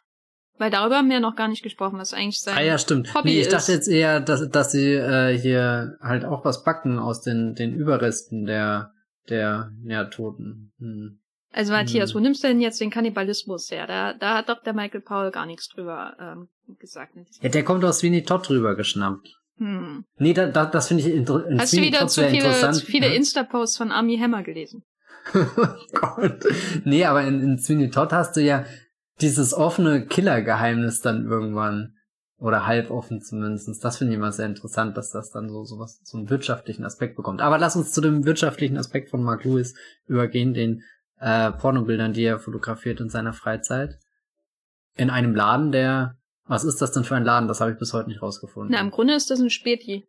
Aber da hängen doch für die 60er Jahre in London sehr viele freizügige Bilder, auch schon in Schaufenstern. Durfte man das damals? Ich weiß nicht. Ich habe es mir immer deutlich konservativer vorgestellt. Also ich stelle mir das vor wie so ein Bahnhofszeitschriftenladen, weil wenn du da zu weit gehst, dann findest du auch solche Sachen. Ja, die Sache ist ja, aber bei dem Laden muss man ja nicht mal so weit gehen, sondern die begrüßen ja einen. Also das Schaufenster, was er da kurz filmt, das ist ja schon sehr frontal. also das, das, mich hat das irgendwie gestört, dieses Element, weil Warum? das macht ja auch, na, weil, weil wenn es schon sogar bis ins Schaufenster stehen kann, die Bilder, was, welche, in was für ein Tabu begibt er sich dann noch wirklich? Na, er bringt Frauen um, oder was ist jetzt ein Tabu? Na, mein Tabu wäre eher die, die Nacktbilder oder so, die er macht. Und wenn die ja sogar schon im Schaufenster hängen können, dann ist das, ich weiß nicht, ich dachte immer, das ist ein größerer Konflikt in dem Film, aber ist es vielleicht auch gar nicht. Na, ich weiß jetzt nicht genau, wo das Problem ist, weil er beobachtet gerne. Ja. Und braucht vielleicht auch ein bisschen Geld. Wer weiß. Wie viel, also ich weiß ja nicht, wie viel ein Focus Puller in einem äh, Londoner Filmstudio 1959, 60 verdient hat. Aber er sch schlägt ja auf jeden Fall zwei Fliegen mit einer Klappe und wie man sieht, bei der ersten Einkaufsszene ist es ja trotzdem nicht unbedingt so angenehm, in so einen Laden reinzugehen und ja. Fotos zu kaufen von halbnackten Frauen. Aber die Szene habe ich nicht verstanden. Warum kommt der Mann da rein und muss sich nach irgendeinem Produkt quasi, was unter der Hand verkauft wird, erkundigen, wenn es doch eigentlich sogar im Schaufenster hängt? Es ist ihm einfach unangenehm, das zu wollen, was er will. Und deswegen geht er da rein und sagt, er hätte gern den Telegraph und die andere Zeitung. Und ach übrigens, ich habe gehört, sie verkaufen hier, weil er nicht einfach sagen kann, ich hätte gern das, was da draußen im äh, ja. äh, Schaufenster hängt, nackte Frauen, weil er in dieser Gesellschaft nicht dazu fähig ist, darüber zu sprechen, wonach es ihm eigentlich sehnt. Nämlich nackte okay, also Ich, also es gibt kein Vokabular darüber äh, dafür, ja. weißt du? Also stell dir vor, wie dieser Mann mit seinem Educational Books Umschlag, wo die nackten Frauen drinnen sind, und dem Telegraph nach Hause geht zu seiner Frau und da gibt es quasi keine Sprache dafür, in der er geübt ist, um darüber zu sprechen, dass er gerne Fotos mit nackten Frauen anschaut. Und mit diesem Mindset kommt er in diesen Laden und möchte gern Fotos mit nackten Frauen, obwohl er nicht weiß, wie man darüber spricht, wie er über seine eigenen sexuellen Gelüste spricht, wie er über irgendwas spricht, was halbwegs äh, intim ist. Also so deutlich ja die Szene. Ja. Ja, kann er. Also ich glaube, das, was, was mich gestern da gestört hat, war wirklich, dass die Dinge schon im Schaufenster zu sehen eigentlich sind und ihm das dann trotzdem so schwer fällt. Andersrum sagt das ja auch sehr viel über ihn aus, dass es eigentlich sogar sichtbar ist und offenbar so weit schon in der Gesellschaft akzeptiert ist, dass er es trotzdem tut. Na, akzeptiert ja, ist ich, relativ. Ich die, es die, ist halt nicht verboten. Also das würde ja. ich nochmal unterscheiden, weil stell dir vor, du kommst in eine Bahnhofs, in einen Bahnhofszeitschriftenladen und gehst mhm. mit so einem Magazin zum Beispiel an die Kasse. Äh, nur weil das Magazin ausliegt, heißt es nicht, dass es dir automatisch total angenehm ist, das zu kaufen. Weißt ja, ja, also, nee, das, das verstehe ich. Ich glaube halt, der, der Ding oder die Szene wäre für mich gestern effektiver gewesen, wenn es erstmal gar keine Hinweise darauf in dem Laden gegeben hätte. Also, dass, dass er fast noch sich noch schwerer dran rantasten muss oder so. Ach, dann hätte es aber 30 Minuten gedauert. Ja, wahrscheinlich. Wobei, aber es ist ja, ich meine, die, die Szene an sich ist ja sehr amüsant, auch wie der, der, hier der, äh, ich wollte gerade sagen, der Barkeeper. der, der Verkäufer? Na, Genau der Verkäufer, der Mann hinter der Ladentheke, wie er dann noch sagt, hm, er wird heute Abend nicht das Kreuzworträtsel lösen oder so und, und, und dann gleichzeitig hier wieder zu Mark spricht, wo man ja auch merkt, okay, der, der hat zwar massive Probleme, ist vielleicht aber auch in seinem Kopf schon eben die jüngere Generation, die, die, der ein bisschen aufgeschlossener und fortschrittlicher denkt als dieses alte England, was da ja doch immer noch irgendwie so im, im Rücken klemmt. Ja, ich glaube, die Räume und die Farben und so weiter, die geben dem Ganzen so auch so ein bisschen was Realistisches, teilweise und teilweise auch was Schmuddeliges irgendwie. Mhm. Und äh, wenn man sich dann vorstellt, wie da eben so ein Zeitschriften, Zigarettenladen ist, wo halt so ein paar Frauen in Negligés irgendwie im Fenster hängen, dann ist das, glaube ich, auch sowas, was du als zeitgenössischer Zuschauer siehst und denkst, Ugh! aber gleichzeitig ist es natürlich auch irgendwie total normal, ne? Aber du würdest nie drüber sprechen mit irgendjemandem. Dann kommt der Regisseur von ähm, A Matter of Life and Death und der, der Dieb von Bagdad, na gut, einer von 20 gecrediteten Regisseuren bei dem Film wahrscheinlich, und, und zeigt dir das, ne? Und dann siehst du auch noch, wie diese Fotos gemacht werden im Stockwerk drüber mit den gelangweiltesten ähm, Nacktmodellen auf dem Planeten. Stell dir das mal vor. Was, was, hier, was ist das denn für ein England, was wir in diesem Film sehen? Also so einerseits wirken die Straßen sehr lebendig in dem Film, andererseits aber schon dieses veraltete. Also, ich weiß nicht, so, so der Hitchcock-Film zum Beispiel ist ja aus dem gleichen Jahr, gut, spielt auch im anderen Land, ähm, wirkt aber unheimlich moderner. Selbst dann, wenn er in diesem alten Haus, in diesem Hotel äh, äh, landet, irgendwie fühlt sich irgendwie der Film ein bisschen weiß nicht was an. Aber vielleicht liegt das auch einfach dran, dass Amerika sowieso über den Ozean weg ist, nochmal fremd, nochmal anders ist. Und dieses London dann, keine Ahnung, das könnte ja auch irgendeine Straße in Berlin gewesen sein, habe ich mir zwischendrin gedacht, wie man sie irgendwie schon mal in einem alten Film, weiß nicht wo, gesehen hat. Also es ist so detailreich äh, gestaltet, dass du dir halt wirklich vorstellen kannst, dass dieser Film in Anführungsstrichen echt ist, das was da passiert, dass du in den 1960ern rausgehst, vor die Tür gehst und dann den, weder in dieses Lädchen gehst oder ins Filmstudio und früher oder später wirst du sowieso an beiden Orten tot aufgefunden. Schöne Aussicht. Super, ja, oder? Wir haben, wir haben diese, diese grau-beigen Straßen und einmal, als er die Helen, also seine Untermieterin, so ein bisschen stalkt, da steht er auf einmal vor so, so beige-braunen Plattenbauten, die mhm. wie so Nachkrieg, also die einfach so ultramoderne Nachkriegshäuser äh, sind, die ein Jahr nachdem sie aufgestellt wurden, alt und eklig aussehen wahrscheinlich. Und das ist quasi die Außenwelt. Und dann haben wir natürlich sein Haus, seine Dunkelkammer dort und so, äh, die, die verschiedenen Zimmer, die wir da so sehen. Und dann haben wir das Filmstudio und was da drinnen gefilmt wird und wo auch eine Leiche gefunden wird und wo ein wichtiger Mord vorher noch stattfindet. Was für ein Bild von der Filmindustrie zeichnet denn Peeping Tom äh, äh, aus deiner Sicht? Na, es sind einerseits so, so satirische Elemente drinne, wie der Regisseur, der halt nie zufrieden ist mit seiner Hauptdarstellerin, die er da fast schon peinigt.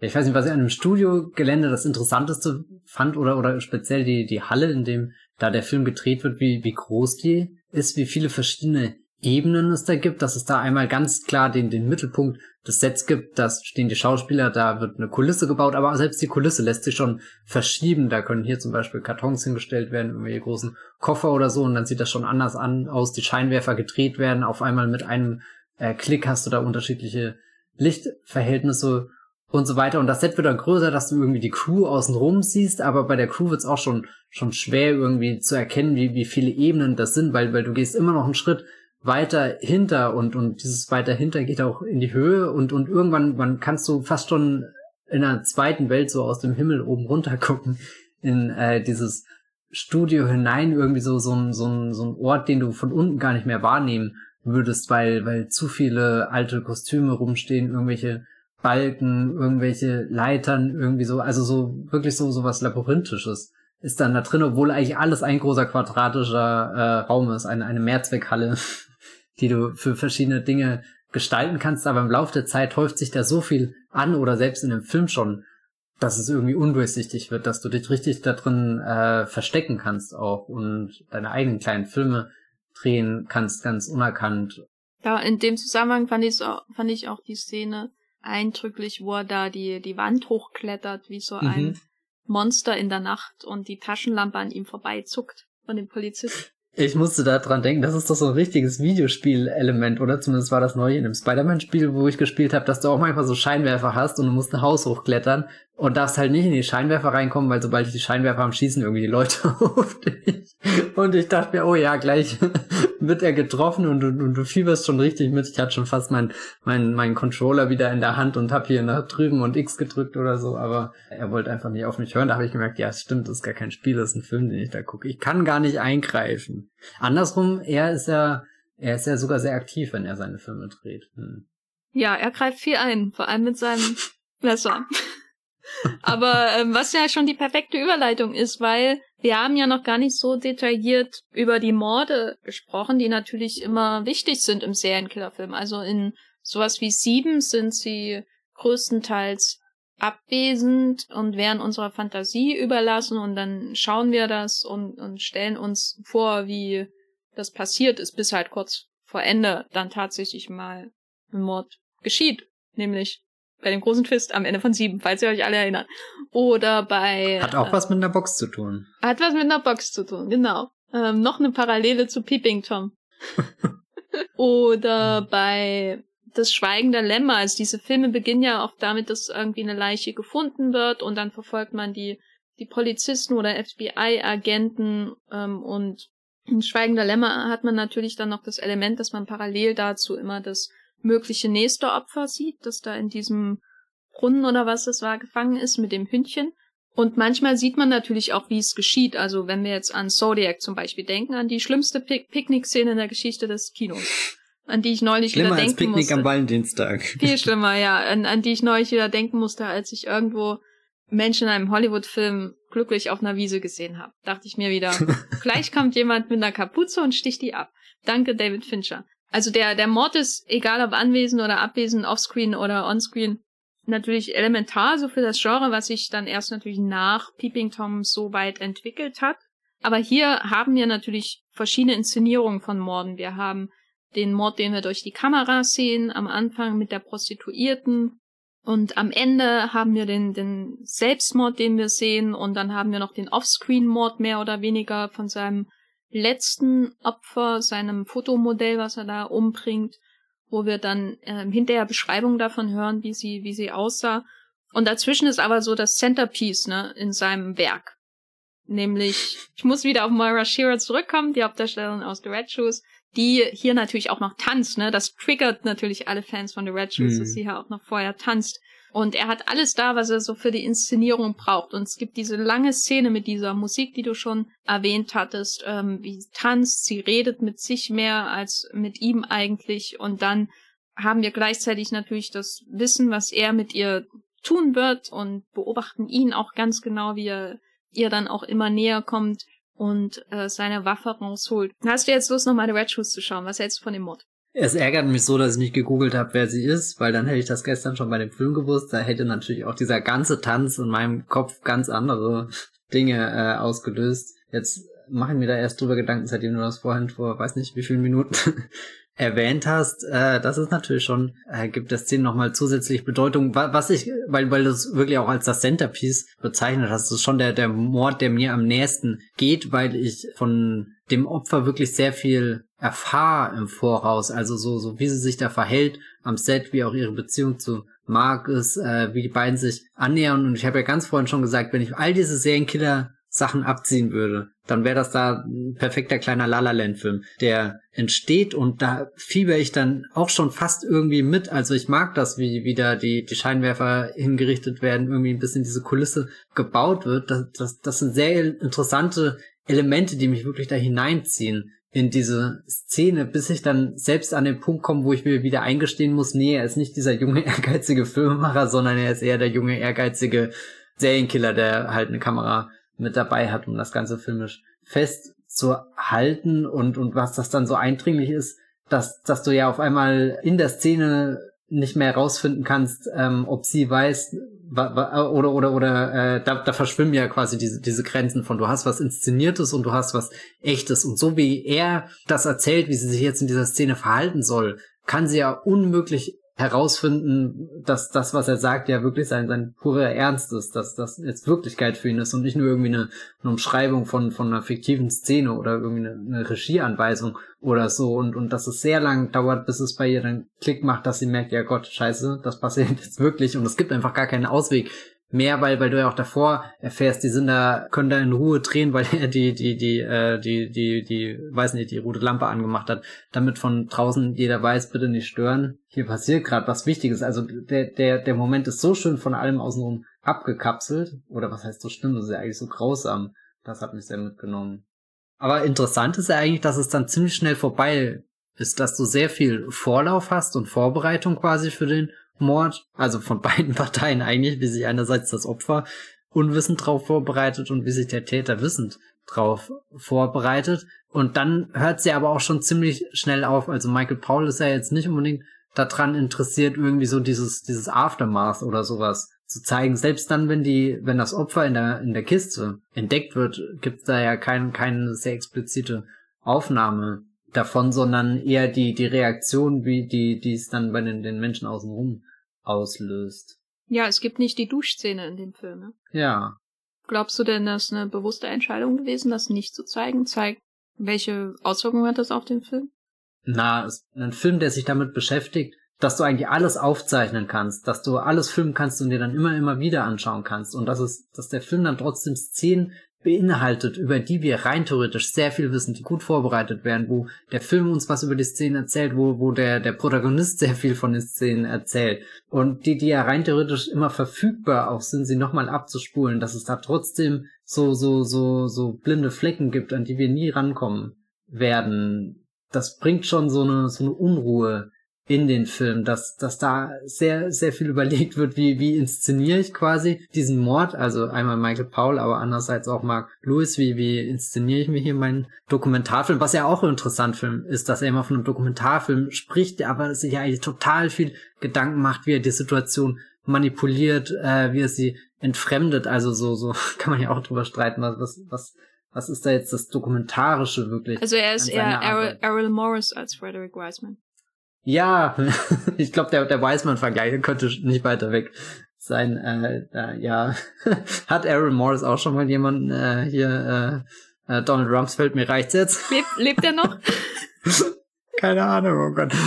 Ja, aber ich glaube, mein Grundding war, in einem Film, der, der eigentlich sehr viel zeigen kann und dir bewusst macht, was, was alles gezeigt und festgehalten werden kann, dass der dir gewisse Dinge trotzdem nicht zeigt, das macht mich als Zuschauer unheimlich nervös, weil da gibt's immer noch einen Abgrund, der sich dann nur in meinem Kopf abspielt und, und das sind ja meistens auch die stärksten Bilder, die dann irgendwie so, so zwischen den, den Frames irgendwie entstehen und du, du kriegst sie einfach nicht los. Ja, das finde ich interessant, dass wir den nicht loskriegen, weil ich überlege die ganze Zeit auch immer, was, was jetzt wirklich das Gruseligste an Psycho, an dieser Szene ist im Psycho mit der, mit dem Duschwagen. Und natürlich habe ich heute immer noch Angst, wenn ich einen Duschwagen sehe, also jeden Morgen im Grunde.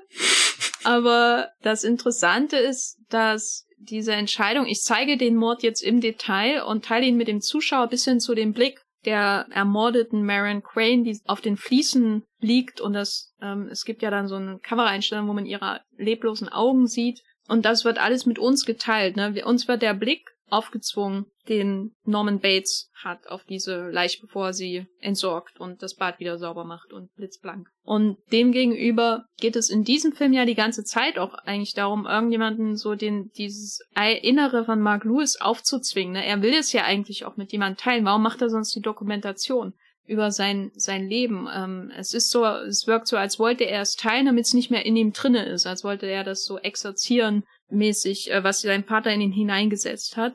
Deswegen filmt er das, als wollte, als ginge es immer darum, das, was in ihm ist, das Grausen, Grauen, äh, die, die Mordlust irgendwie, wenn er das auf Film band, dann ist es vielleicht nicht mehr in ihm drin. Und wenn die Doku vorbei ist und vollendet ist, dann ist es auch aus ihm raus. Und das äh, schafft er natürlich nur, indem er sich umbringt. Am Ende von Peeping Tom und in dem Zusammenhang ist es spannend, dass ich halt bewusst dafür nicht entschieden wird, das mit uns zu teilen. Das kann mit der Zensur oder was weiß ich zusammenhängen, wer weiß. Aber es führt, glaube ich, oder das, was du beschreibst, dieses, dass es so auch so unangenehm ist ähm, für für uns Zuschauende, das führt, glaube ich, dazu, dass dass er dadurch das, was in ihm ist, was wir nie vollendet sehen, also wirklich nämlich das, die blutüberströmten, ermordeten Frauen, dass er das uns irgendwie so auch wiederum aufzwingt, aber nur unsere Fantasie.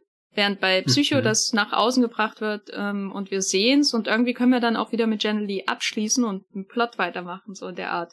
Deswegen ist, glaube ich, Psycho auch leichter zu schauen, weil man die Morde immer so klar sieht. Auch ähm, wenn das, glaube ich, ist Martin Balsam, der da die Treppe runter und so. Äh, weiß nicht mehr genau. Ich habe nicht so weit geschaut. Aber jedenfalls, wenn man das sieht, dann kann man irgendwie dann auch einen Punkt setzen und weitermachen. Und während hier sehen wir nie wirklich den Moment des Todes von der Hauptdarstellerin aus Red Shoes. Und das ist so unangenehm, weil und die Vorstellung davon ja alles sein kann. Ne? Also wir, wir können uns das, wie wir wollen, ausmalen, wie sie aussieht in dieser Kiste, wenn sie aufgemacht wird und nur ihr, ich glaube, ihr, ihr Arm oder so, irgendwas hängt noch raus. Man sieht, dass ein Mensch drin ist, aber mehr sieht man gar nicht. Und das ist alles unserer Fantasie überlassen. Und das ist schon sehr grausam, ne? Dass uns, dass uns Marx Innenleben so irgendwie aufgezwungen wird, was endlos sein kann, endlos brutal. Alles kann es sein. Oder es kann auch nur ein Blutstropfen sein, wer weiß. Vielleicht ist er ja wirklich sauber beim Morden. Hm. Na, ich glaube, der einzige Hinweis von wie der Mord aussieht, oder, oder zwei Hinweise würde ich einmal sagen, mit er, er führt ja die Kamera so ruhig. Das heißt, vielleicht geht er ähnlich professionell beim Töten um, also macht er keine Sauerei, sondern schließt das eher ähnlich wie sein, sein, sein, keine Ahnung, Regiestil ist, führt er dann auch den, den Mord durch. Ähm, und die, die Waffe, mit der er tötet, das ist ja quasi wie so, so eine kleine Stichwaffe nur. Also das erzählt ja vielleicht auch eine Geschichte, dass es zumindest kein großes Säbel ist, wo er jetzt irgendwie so, so ein Hackfest anrichtet, keine Ahnung. Aber wir äh, haben trotzdem die Gesichter des Grauens, von denen immer gesprochen wird, die wir nicht sehen. Stimmt, das heißt, es ist definitiv mehr als eine kleine Einstichstelle, wo dann viel Blut rauskommt. Also keine Ahnung, also ich, ich versuche gerade den, den Film äh, drauf abzuklopfen, was, was, was er mir alles noch über den, den Mord so äh, an anderen Stellen erzählt, wo, wo ich es jetzt nicht erwarte. Was ich mich vorhin noch gefragt habe, mit, als du das beschrieben hast, der muss das alles aus seinem System rauskriegen und deswegen trägt er diese Dokumentation. Glaubst du, dass diese Dokumentation auch irgendwo in seinem Kopf so ein bisschen das Fortsetzen des Werks seines Vaters ist, weil sein Vater ist ja vor allem eben an den Reaktionen auf Angst und so weiter interessiert. Und die Angst ist ja wiederum das, was er in einem Gesicht am attraktivsten findet, um es dann zu filmen und dann irgendwie, ja, halt die Person zu töten. Also irgendwo setzt er ja auch die Arbeit seines Vaters weiter. Macht er das bewusst oder unbewusst? Na, ich glaube, es ist so ein Zwiespalt, weil, also einerseits scheint die Erziehung seines Vaters, soweit man das so nennen kann, ihn dazu geführt zu haben, dass er wie so einen Pavlovschen mhm. Reflex auf Angst in Gesichtern hat. Na, also er sagt ja auch immer so, du bist sicher, solange ich nicht dein angstvolles Gesicht sehe, zu der Helen, äh, als sie da in seiner Dunkelkammerfabrik steht, die mit jeder Einstellung größer wird. wirkt. Sehr beeindruckend wirklich. Und das ist das eine. Also es ist, da scheint sowas in ihm früh hineingesetzt worden zu sein, was diesen, diesen Reflex natürlich auch ähm, hervorruft. Vielleicht hat er es auch antrainiert, weil es schon sowas auch von Projektion hat. Ne? Sein Vater hat immer seine Angst beobachtet und er beobachtet die Angst von anderen Menschen, weil ihm das wahrscheinlich ein Gefühl von Macht und Erregung einfach gibt. Das ist eben das, wie er, wie er seine Skopophilie halt auf, auslebt, um mal den Begriff von dem Wissenschaftler im Film zu nehmen, der uns erklärt, welches, welcher Begriff angebracht ist. für den das Mörder war eine sehr gute Szene. genau. Und mhm. andererseits führt es aber auch dazu, dass er die ähm, durch seine Mordwaffe, die wir ja wie gesagt vollendet erst im Finale sehen, nämlich mit diesem runden Spiegelelement, führt es natürlich auch dazu, dass es seinen Opfern immer die eigene Rolle auch aufzwingt, ähm, nämlich die eigene Angst, die sein Vater dokumentiert hat, ähm, selber zu sehen, kurz bevor man stirbt. Und das ist schon halt ein Powertrip von ihm. Einfach, dass er, dass hm. er diese Menschen nicht nur beobachtet und nicht nur ihre eigene Angst beobachtet, so wie der Vater seine eigene Angst ähm, beobachtet hat und äh, dadurch äh, fühlt er sich sicherlich auch in äh, äh, irgendeiner Weise erregt und so. Aber andererseits ähm, inszeniert er das dann noch so weit, dass sie sich selbst sehen müssen, als würden sie schon seinen vollendeten Film sehen, während sie sterben. Und äh, ja, kranker Scheiß ist mein Fazit. Wenn du sagst, er, er drängt sich oder er, er drängt sich hier seinen, seinen Hauptdarstellerin auf und, und bringt sie da in diese Situation, ist er ja quasi, er ist die Hardcore-Variante von dem Regisseur, den wir davor im Filmstudio kennenlernen, der die, die Hauptdarstellerin ja auch schikaniert und sagt, boah, faint jetzt mal richtig. Ja, und der sie noch als Bitch bezeichnet, ähm, ja, als genau, sie wirklich also, in Ohnmacht fällt. Stimmt, wo er sagt, ja, jetzt machst du es, wo ich nicht gewollt ist. Da dachte ich auch, vielleicht ist das, ist, vielleicht ist der Regisseur der wahre äh, Bösewicht. Ja, ich meine, Michael Paul hat sich ja auch selber als Vater in dem Film gecastet, ne? Also Hitchcock geht mal irgendwo in den Bus rein für fünf Sekunden für seine Cameos. Also ähm, wirklich nicht sehr angestrengt, was das angeht. In Psycho ist er, glaube ich, gar nicht zu sehen, oder? Jedenfalls nicht in den 40 Minuten, die ich gesehen habe. Und, und Michael Powell übernimmt gleich die Rolle und ist im Grunde der, der den Serienmörder heranzüchtet. Also das finde ich mal, ist wirklich ein Regisseur, der, der investiert ist in seinem Film, ne? Ja, Hitchcock ich, kann ich bevorzuge aber mehr so den Hitchcock, der die krassesten Filme dreht und dann selbst so, ach ja, ich guck mal hier hinten, hallo, da schlage ich mal die Zeitung auf. Ein schöner Tag heute, der Herr, nicht wahr? Hier nochmal zu, zu Mark Lewis und seiner, ihn erregt das, wenn, wenn er äh, schreiende Gesichter voller Angst und so weiter sieht, welche Szene mich da irgendwie rausgeworfen hat, ist gerade nachdem er das so, so, so intensiv erklärt hat, aber dann mit Helen spazieren geht oder das Haus verlässt, da sieht er ja ein Paar, was sich küsst irgendwie, äh, hier in dieser, dieser, keine Ahnung, hinter der Hecke. Und da bleibt er ja stehen, auch wie hypnotisiert und greift reflexartig zu seiner Kamera, die er in dem Moment ausnahmsweise nicht mehr hat, weil sie Helen ja doch wirklich fast schon so, so rausgerissen hat. Also diesen, dieses, dieses zusätzliche Körperteil, was er sonst immer bei sich hat und auf das er zurückgreift, irgendwie das, was ihn auch irgendwie Orientierung im Leben gibt. Und er sieht dann diese Situation, er sieht ein Motiv, was er unbedingt festhalten will, aber das ist ja definitiv kein ängstliches Motiv, sondern das ist ja eher ein leidenschaftliches, ein zärtliches, ein liebesvolles Motiv. Warum, warum bleibt er da so stehen und kriegt sie auch wirklich nicht mehr ein, bis ihn Helen quasi wieder so, so, ein, so ein Schnipper macht, so einen Realitätscheck, ihn zurückholt und sagt, äh, hier weitergehen, Leute. Und, und ich meine, die Szene geht ja auch zurück bis, bis dahin quasi, wo er selbst von seinem Vater gefilmt wird, wie er das Pärchen auf der Bank da vor weiß nicht wie vielen Dekaden ähm, angeschaut hat. Also ich würde sagen, er kommt damit nicht klar mit Sexualität von anderen Leuten. Und das liegt an seinem Vater. Alles liegt an seinem Vater. Deswegen braucht er die Kamera als vermittelndes Element, weil die Erziehung seines Vaters eben ja im Grunde, wenn wir das weiterdenken, das wenige, was wir dazu im Film lernen, gelernt hat, dass es falsch ist, Leute zu beobachten, vielleicht falsch auch ist, vielleicht auch so Lust bei der Beobachtung zu empfinden und vielleicht auch generell falsch ist, irgendwie darüber nachzudenken, dass da zwei Leute sich küssen.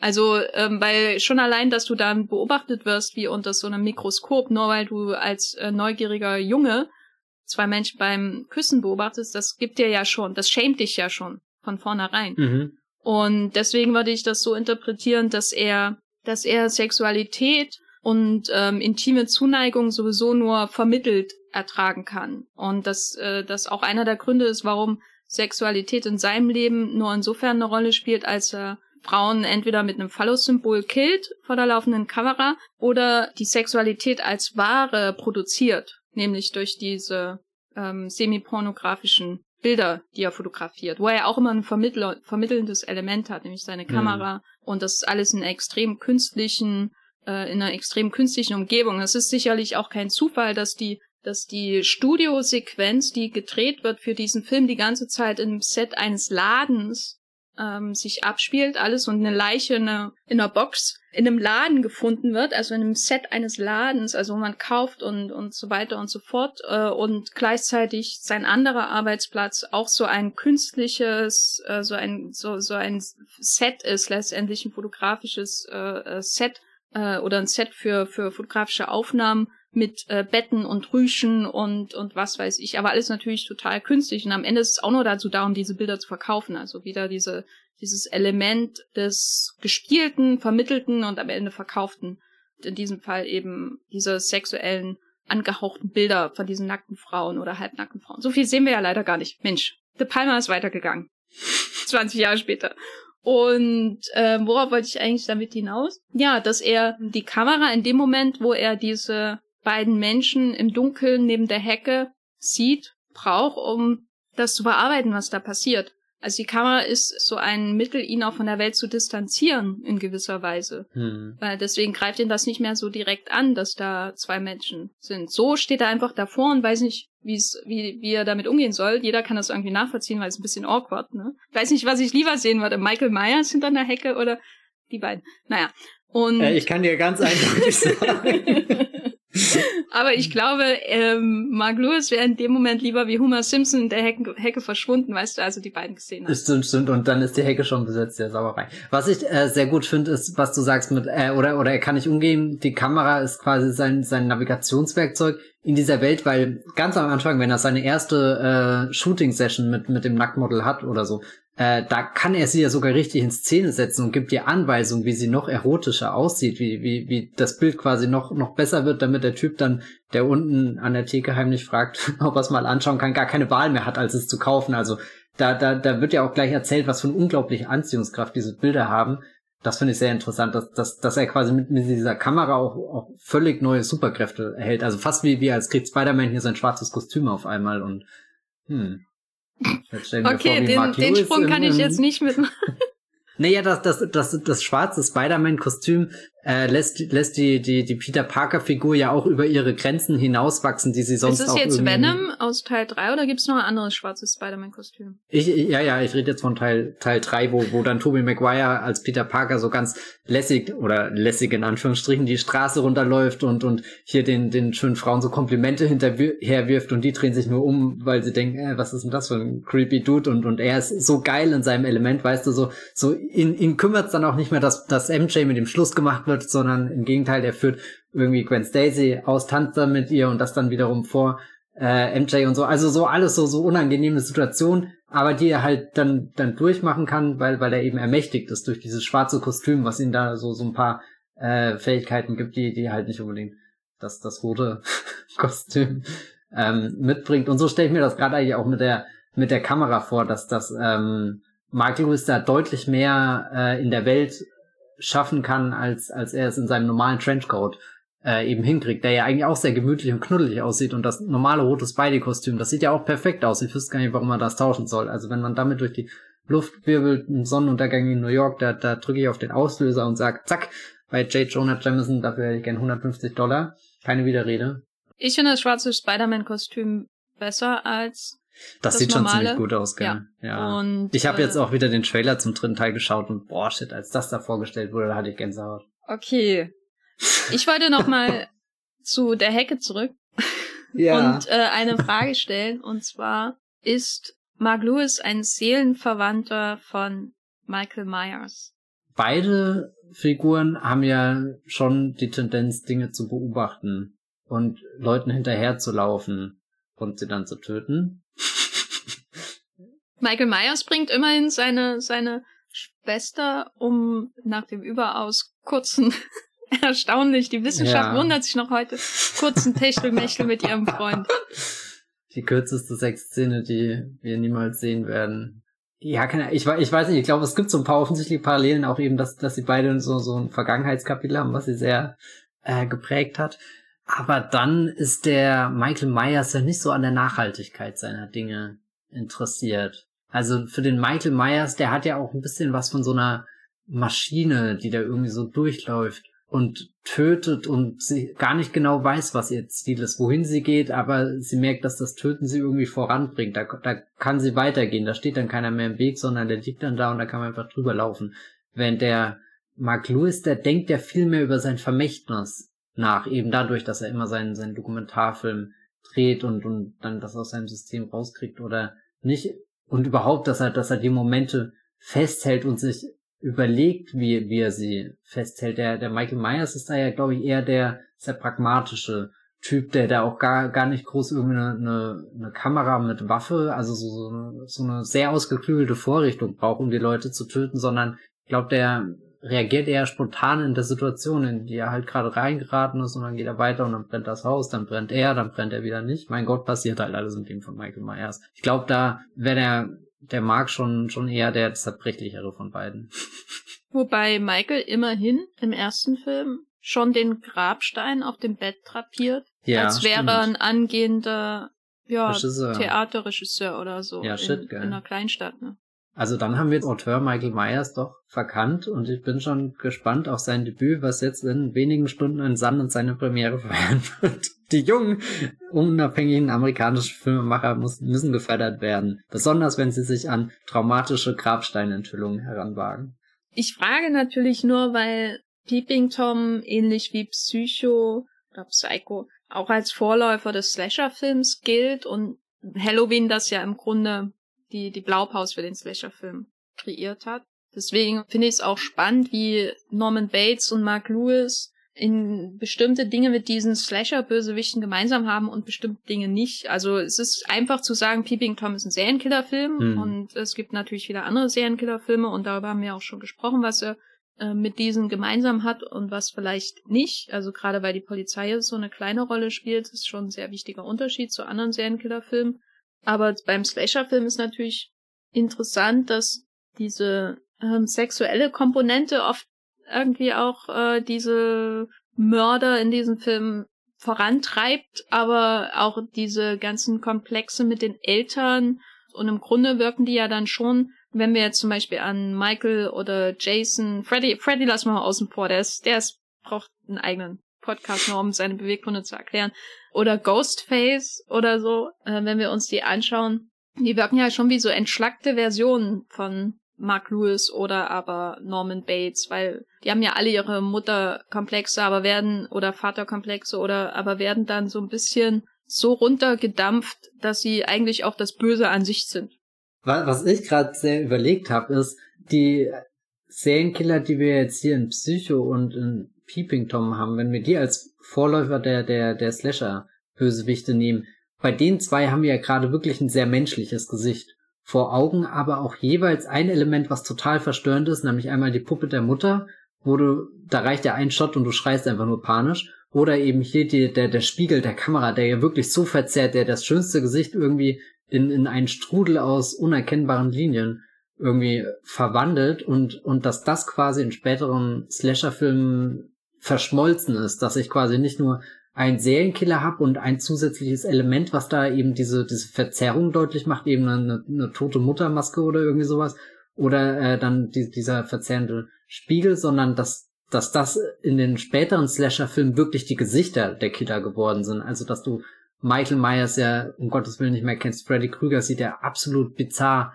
aus mit, mit diesen verbrannten Salami-Würstchen. Keine Ahnung. Was? Also, da, mm, lecker Salami. Oh Gott, nee, uh, ich stelle mir gerade vor, wie jemand nee, in dieses Gesicht reinbeißt und denkt, hm. Stell dir mal eine, eine äh, äh, Elm Street Pizza vor. Ja.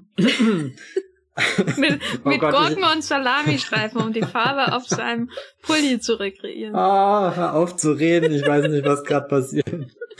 Ich weiß nicht, darüber habe ich gerade nachgedacht, dass, dass, dass diese Elemente versch verschwommen sind. Gleichzeitig hat ja jeder dieser Killer auch noch sein, sein Markenzeichen, sein, sein Tatwerkzeug. Also sowas wie der, der Fotoapparat mit, äh, oder die Kamera mit, mit dem, dem Dolchstativ wäre dann bei, bei, keine Ahnung, Ghostface dieses markante Messer, bei, weiß nicht, Freddy die, die Klingenhand oder so. Die haben schon alle ihre Gadgets irgendwie zusätzlich noch zu, zu den ähm, sehr verzerrten Gesichtern.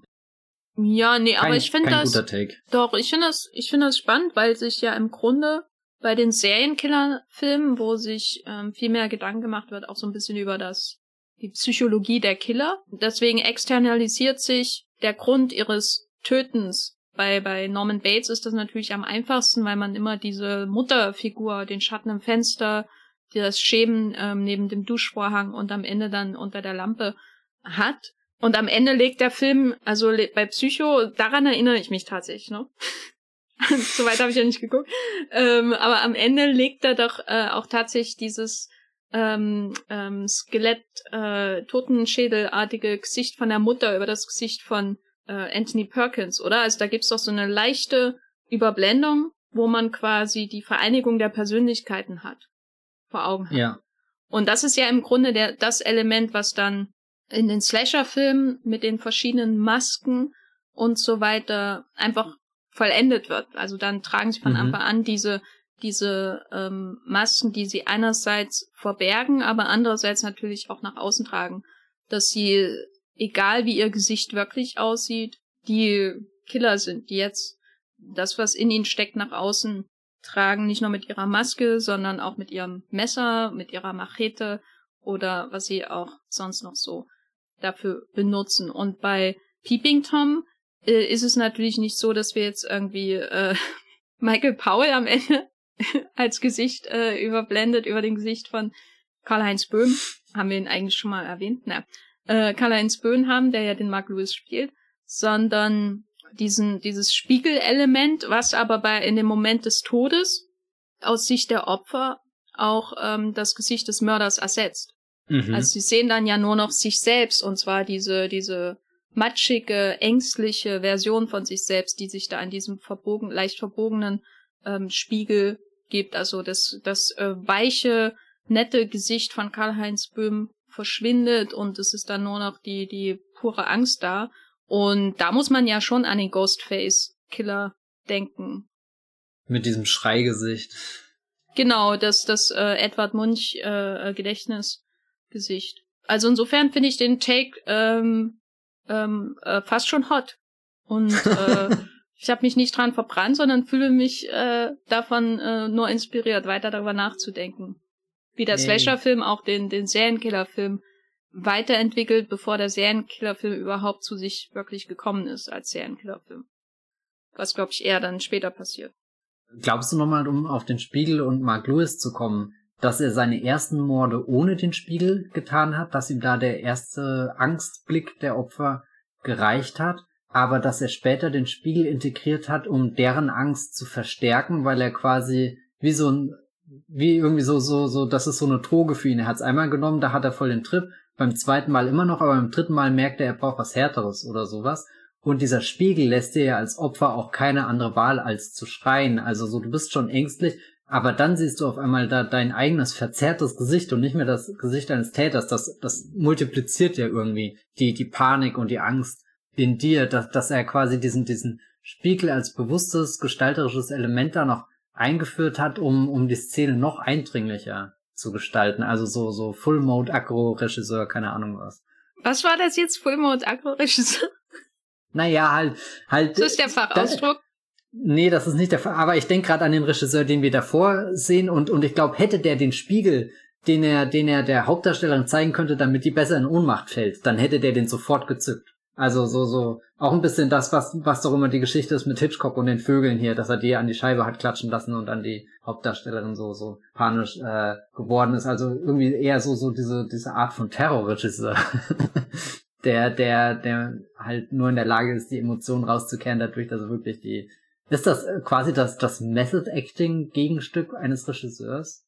Ich glaube, dass Michael Powell, dessen Filme ja schon von einem gewissen Perfektionismus künden, wenn man sie Farbgestaltung, die Inszenierung, die Effekte, gerade in seinen früheren Filmen mit Emma Pressburger anschaut, dass er ein sehr starkes Bewusstsein dafür hat, wie weit man als Regisseur oder als Künstler geht, um zu seinem Ergebnis zu kommen. Und das ähm, findet sich, glaube ich, auch bewusst in den, in den Handlungen von und im Vorgehen von Mark Lewis in dem Film wieder. Also er wird ja, er ist ja kein Zufall, dass er sich selbst als Vater besetzt und es ist auch kein Zufall, dass, dass Mark äh, als Focus-Puller in einem Filmstudio arbeitet, als die, die will. Das ist ja alles bewusst auch ein, ähm, ein Film über jemanden, der obsessiv beobachtet, obsessiv inszeniert und seine Methodik immer weiter perfektioniert, bis er letztendlich zum Klimax seines eigenen Opus Magnum kommt und darin selbst zugrunde geht, was natürlich auch wiederum,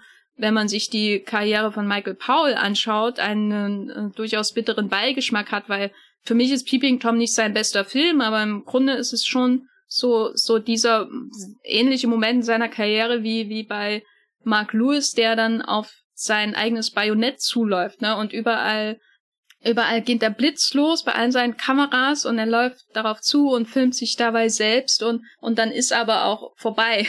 Und leider ist es ja mit Michael Powells Karriere bei Peeping Tom dann ähnlich gewesen. Ist es sein Opus Magnum? Äh, für mich nicht, äh, aber es ist, glaube ich, der Film, wo er am weitesten geht, weil auch was seine Obsession angeht. Also The Red Shoes kann man ja auch schon als Film lesen, in dem es um um die Gestaltung von Kunst und auch äh, die, diesen Moment geht, wo ähm, die Kunst den Körper des Performance, Performance quasi kontrolliert und so weit treibt, bis dieser fast zugrunde geht daran, durch die roten Schuhe. Ja, fast wie bei Black Swan.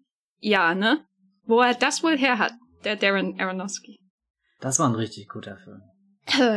ähm, Genau, also diese Auseinandersetzung mit Obsession und Inszenierung, die findet sich ja in mehreren seinen Filmen. Äh, in, in Black Narcissus geht's ja auch darum, wie, hm. wie weit äh, die, die Obsession die, die Frauen in diesem Kloster treibt. Und hier auch. Also eigentlich ist er auch thematisch gar nicht so weit weg von Hitchcock. Äh, er hat nur dafür bezahlen müssen, dass er es äh, gemacht hat, auf eine Art und Weise, wie Hitchcock es halt nicht äh, musste. Aber ja, ich kann mir auf jeden Fall vorstellen, dass auch, wenn ich eines in Mindhunter gelernt habe, der großen Dokumentation über fünfte Serienkiller von David Fincher, dann, dass Serienkiller natürlich auch ihre Methodik weiterentwickeln und mit kleinen Schritten anfangen und dann irgendwann zu einer Perfektion kommen. Jetzt, äh, wo wir in kürzester Zeit sowohl über Black Narcissus als auch über, über Peeping Tom gesprochen haben, was, was hältst du denn von Peeping Tom, wenn du an die anderen Filme von Michael Powell denkst. Na, du hast gerade schon gesagt, das ist der, wo er am weitesten geht. Das würde ich auch sagen, dass der sehr radikal aus seinem Schaffen raussticht. Ich könnte mir jetzt zum Beispiel sofort vorstellen, die roten Schuhe nochmal zu schauen. Gerade nachdem der jetzt so oft hier im Podcast gefallen ist, habe ich da Lust zu bekommen.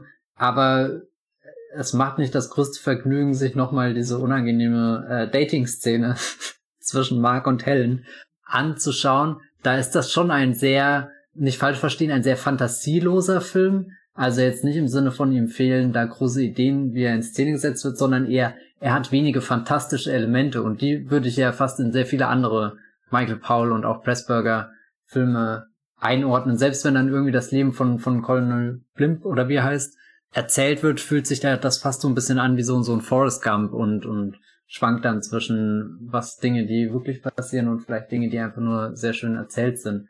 Oder so, da, da bringt der, der Peeping Tom eine unerwartete Härte eigentlich mit. Also hier der, der Black Narcissus ist natürlich der Michael Paul Film, der mir da am frischesten in Erinnerung ist, weil ich ihn neulich erst gesehen habe für den Podcast. Und also die, die können ja eigentlich nicht weiter voneinander entfernt sein, selbst wenn sie sich thematisch überschneiden die Gefühle, die sie in mir auslösen, obwohl es um, um Menschen gibt, die, die da sehr, äh, weiß nicht, eingenommen sind von, von etwas und daran vielleicht auch zugrunde gehen, wirkt, wirkt der erste deutlich träumerischer, vielleicht sogar hoffnungsvoller am Ende als jetzt ähm, Peeping Tom, der ja dir auch wenig Epilog irgendwie zur Verfügung stellt, um, um da beruhigt, keine Ahnung, nach Hause zu gehen, ähm, sondern der, der, das letzte, was eigentlich bleibt, ist, ist, ist ein Stich und, und das Blitzlicht Gewitter und irgendwie die, auch wieder das Wissen, dass die Kamera was aufgenommen hat, was du niemals sehen wirst. Also das fortgesetzt, was wir vorhin, über was wir vorhin gesprochen haben, dass es da den, den, den, diesen grausamen Mord gibt, der der andere zum Entsetzen bringt, aber wir werden ihn nie sehen. Und jetzt, jetzt haben wir es bei dem, dem Protagonisten, den wir am längsten von allen Figuren in dem Film kennen, von, über den wir ganz viele Einzelheiten, Details erfahren haben.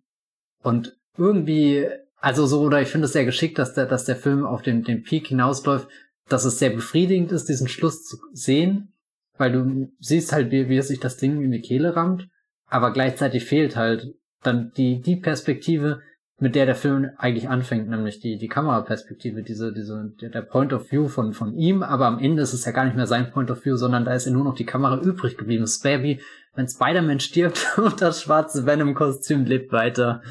Oh Gott. Als nächstes ja. kommt Tom Hardy, ne? Hab ich das richtig verstanden? Ja, Tom Hardy setzt sich dann mit einem Lobster in den Pool und gönnt sich. Ich finde Peeping Tom auch gut. ich finde äh, den super interessant, gerade weil ich auch gern Serienkiller-Filme schaue, wie er die vielleicht auch in gewisser Weise ästhetisch geprägt hat. Ja. Da haben wir ja gar nicht so viel drüber gesprochen, über die Farbgestaltung, abgesehen von, von den beigen Stadtwelten, aber ich sehe schon irgendwie eine Linie zwischen diesen, diesen gräulichen ähm, Stadtwelten, die man hier sieht, bis hin zu den verregneten Schluchten von New York aus Sieben, den ich ja auch sehr mag, und ähm, Zodiac natürlich auch. Gleichzeitig bleibt's für mich immer noch ein purer Michael Powell-Film, weil ähm, bei niemanden die die Farben so aussehen wie in seinem Film und wenn's nur die roten funkelnden Lippen von Karl-Heinz Böhm sind und Moira Shearer natürlich auch und Anna Messey. Und ähm, ja, wie gesagt, ich finde ihn zu unangenehm, um sagen zu können, das ist jetzt mein liebster Michael Powell-Film, weil es wirklich erstaunlich ist, wie dieser Film, in dem die Brutalität meistens abwesend ist, so viele Jahre später immer noch einfach unangenehm zu schauen ist und, und sich einfach uh, anfühlt. Ja. Äh, auf, auf eine ganz, aber eine gute Art, nicht eine, eine, eine, eine schlechte Art sozusagen. Während ich irgendwie, wenn ich daran denke, wie viele Serienmörder-Filme und Serienkiller-Serien und so weiter ich geschaut habe und wie viel da einfach gemeuchelt und drapiert und auf Frauen rum, auf Frauenkörpern einfach nur sich ausgelebt wird mit der, der brutalsten, mit den brutalsten Fantasien und das ist alles nicht halb so unangenehm wie das, was halt sich bei Peeping Tom in, in meinem Kopf abspielt. Und insofern, ja, ich würde wahrscheinlich jedes, jeden Tag lieber A Matter of Life and Death oder eben auch The Red Shoes oder so schauen oder I Know Where I'm Going. Aber Peeping Tom auf jeden Fall ein Glanzstück des Serienkillerfilms. Ob er besser ist als Psycho? Hm, das heben wir für einen Dafür anderen Podcast. Dafür müssen wir den nochmal ganz schauen. Ja. Ich nehme auch aus diesem Podcast mit, dass es vollkommen okay ist, sich früh einfach mal eine Dreiviertelstunde von Psycho anzugucken und dann nie wieder drüber nachzudenken. Ey, ich habe auch neulich äh, ach, das erzähle ich lieber nicht. Das wirft nur schlechte Schatten auf mich, weil ich für oh, Filme jetzt, zur Hälfte anschaue. Jetzt, jetzt, jetzt musst du raus. Jetzt, jetzt, jetzt, das, das, das Tor hat sich schon geöffnet. Der, der Wind flügt schon hindurch. Jetzt, jetzt musst du. Okay, ich sag's. Wir haben noch ähm, neulich vor einem Podcast umfangreich darüber gesprochen, dass ich Angst habe, Vertigo nochmal zu schauen, weil es einer meiner absoluten Lieblingsfilme ist. Ja. Und dann habe ich ähm, den abends angefangen zu schauen, nachdem ich die dreiviertel Stunden vom Psycho geschaut habe. An dem Abend danach. Und äh, habe äh, ungefähr eine Dreiviertelstunde von Vertigo geschaut und bin ich ins Bett gegangen. Und dann habe ich nie wieder drüber nachgedacht. Und habe stattdessen irgendwie lauter ähm, südindische Action- und Liebesfilme geschaut, die alle zweieinhalb Stunden, drei Stunden dauern, aber ich habe es nicht fertig gebracht, Vertigo zu Ende zu schauen. So Und damit lasse ich es jetzt. Und äh, hättest, hättest du wenigstens Phoenix weitergeschaut, dann hätte ich sagen können, dann, dann, dann hast, bist du da ein filmhistorisches Experiment eingegangen. Die erste Hälfte von Vertigo, die zweite Hälfte von Phoenix. Es gibt keine Ausrede, es tut mir leid, liebe Hörerinnen und Hörer.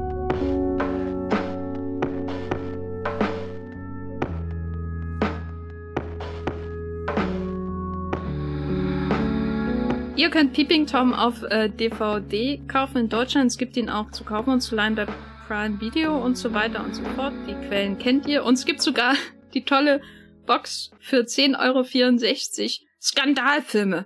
Doppelpunkt. Die Sünderin, Peeping Tom und das große Fressen. Und wenn das nicht drei Filme sind, die man unbedingt zusammenschauen sollte, dann weiß ich auch nicht weiter. Schaut auf jeden Fall Peeping Tom, guter Film, bitte, danke. Matthias, so bist du außerhalb des Wollmilchcasts zu finden. Ich bin auf Twitter als @bibelbrox mit 3e oder meinem ganz normalen Namen Matthias Hopf. Oder ihr könnt auf das Filmfeldtor vorbeischauen. Da schreibe ich manchmal über Filme. Ich bin auch bei Twitter als Gafferlein, äh, bei Letterbox als Jenny Hecke, glaube ich. Movieplot, thegaffer.de, äh, äh, überall im Internet zu finden. Wir danken euch ganz recht herzlich für eure Aufmerksamkeit und dafür, dass ihr diesem Podcast treu bleibt. Wir hören uns beim nächsten Mal und geben keinerlei Hinweise, um welchen Film es geht, außer Roter Drache. Und es ist nicht die große Brad Ratner Retrospektive, zum Glück. Den Rest könnt ihr euch Ich wäre auch sehr, sehr enttäuscht von unseren Hörern, wenn, wenn, wenn sie das geglaubt hätten, dass, dass der nächste Film ein Brad Redner Film wird. Dann, dann, dann frage ich mich, habt ihr wirklich zugehört in den letzten Episoden?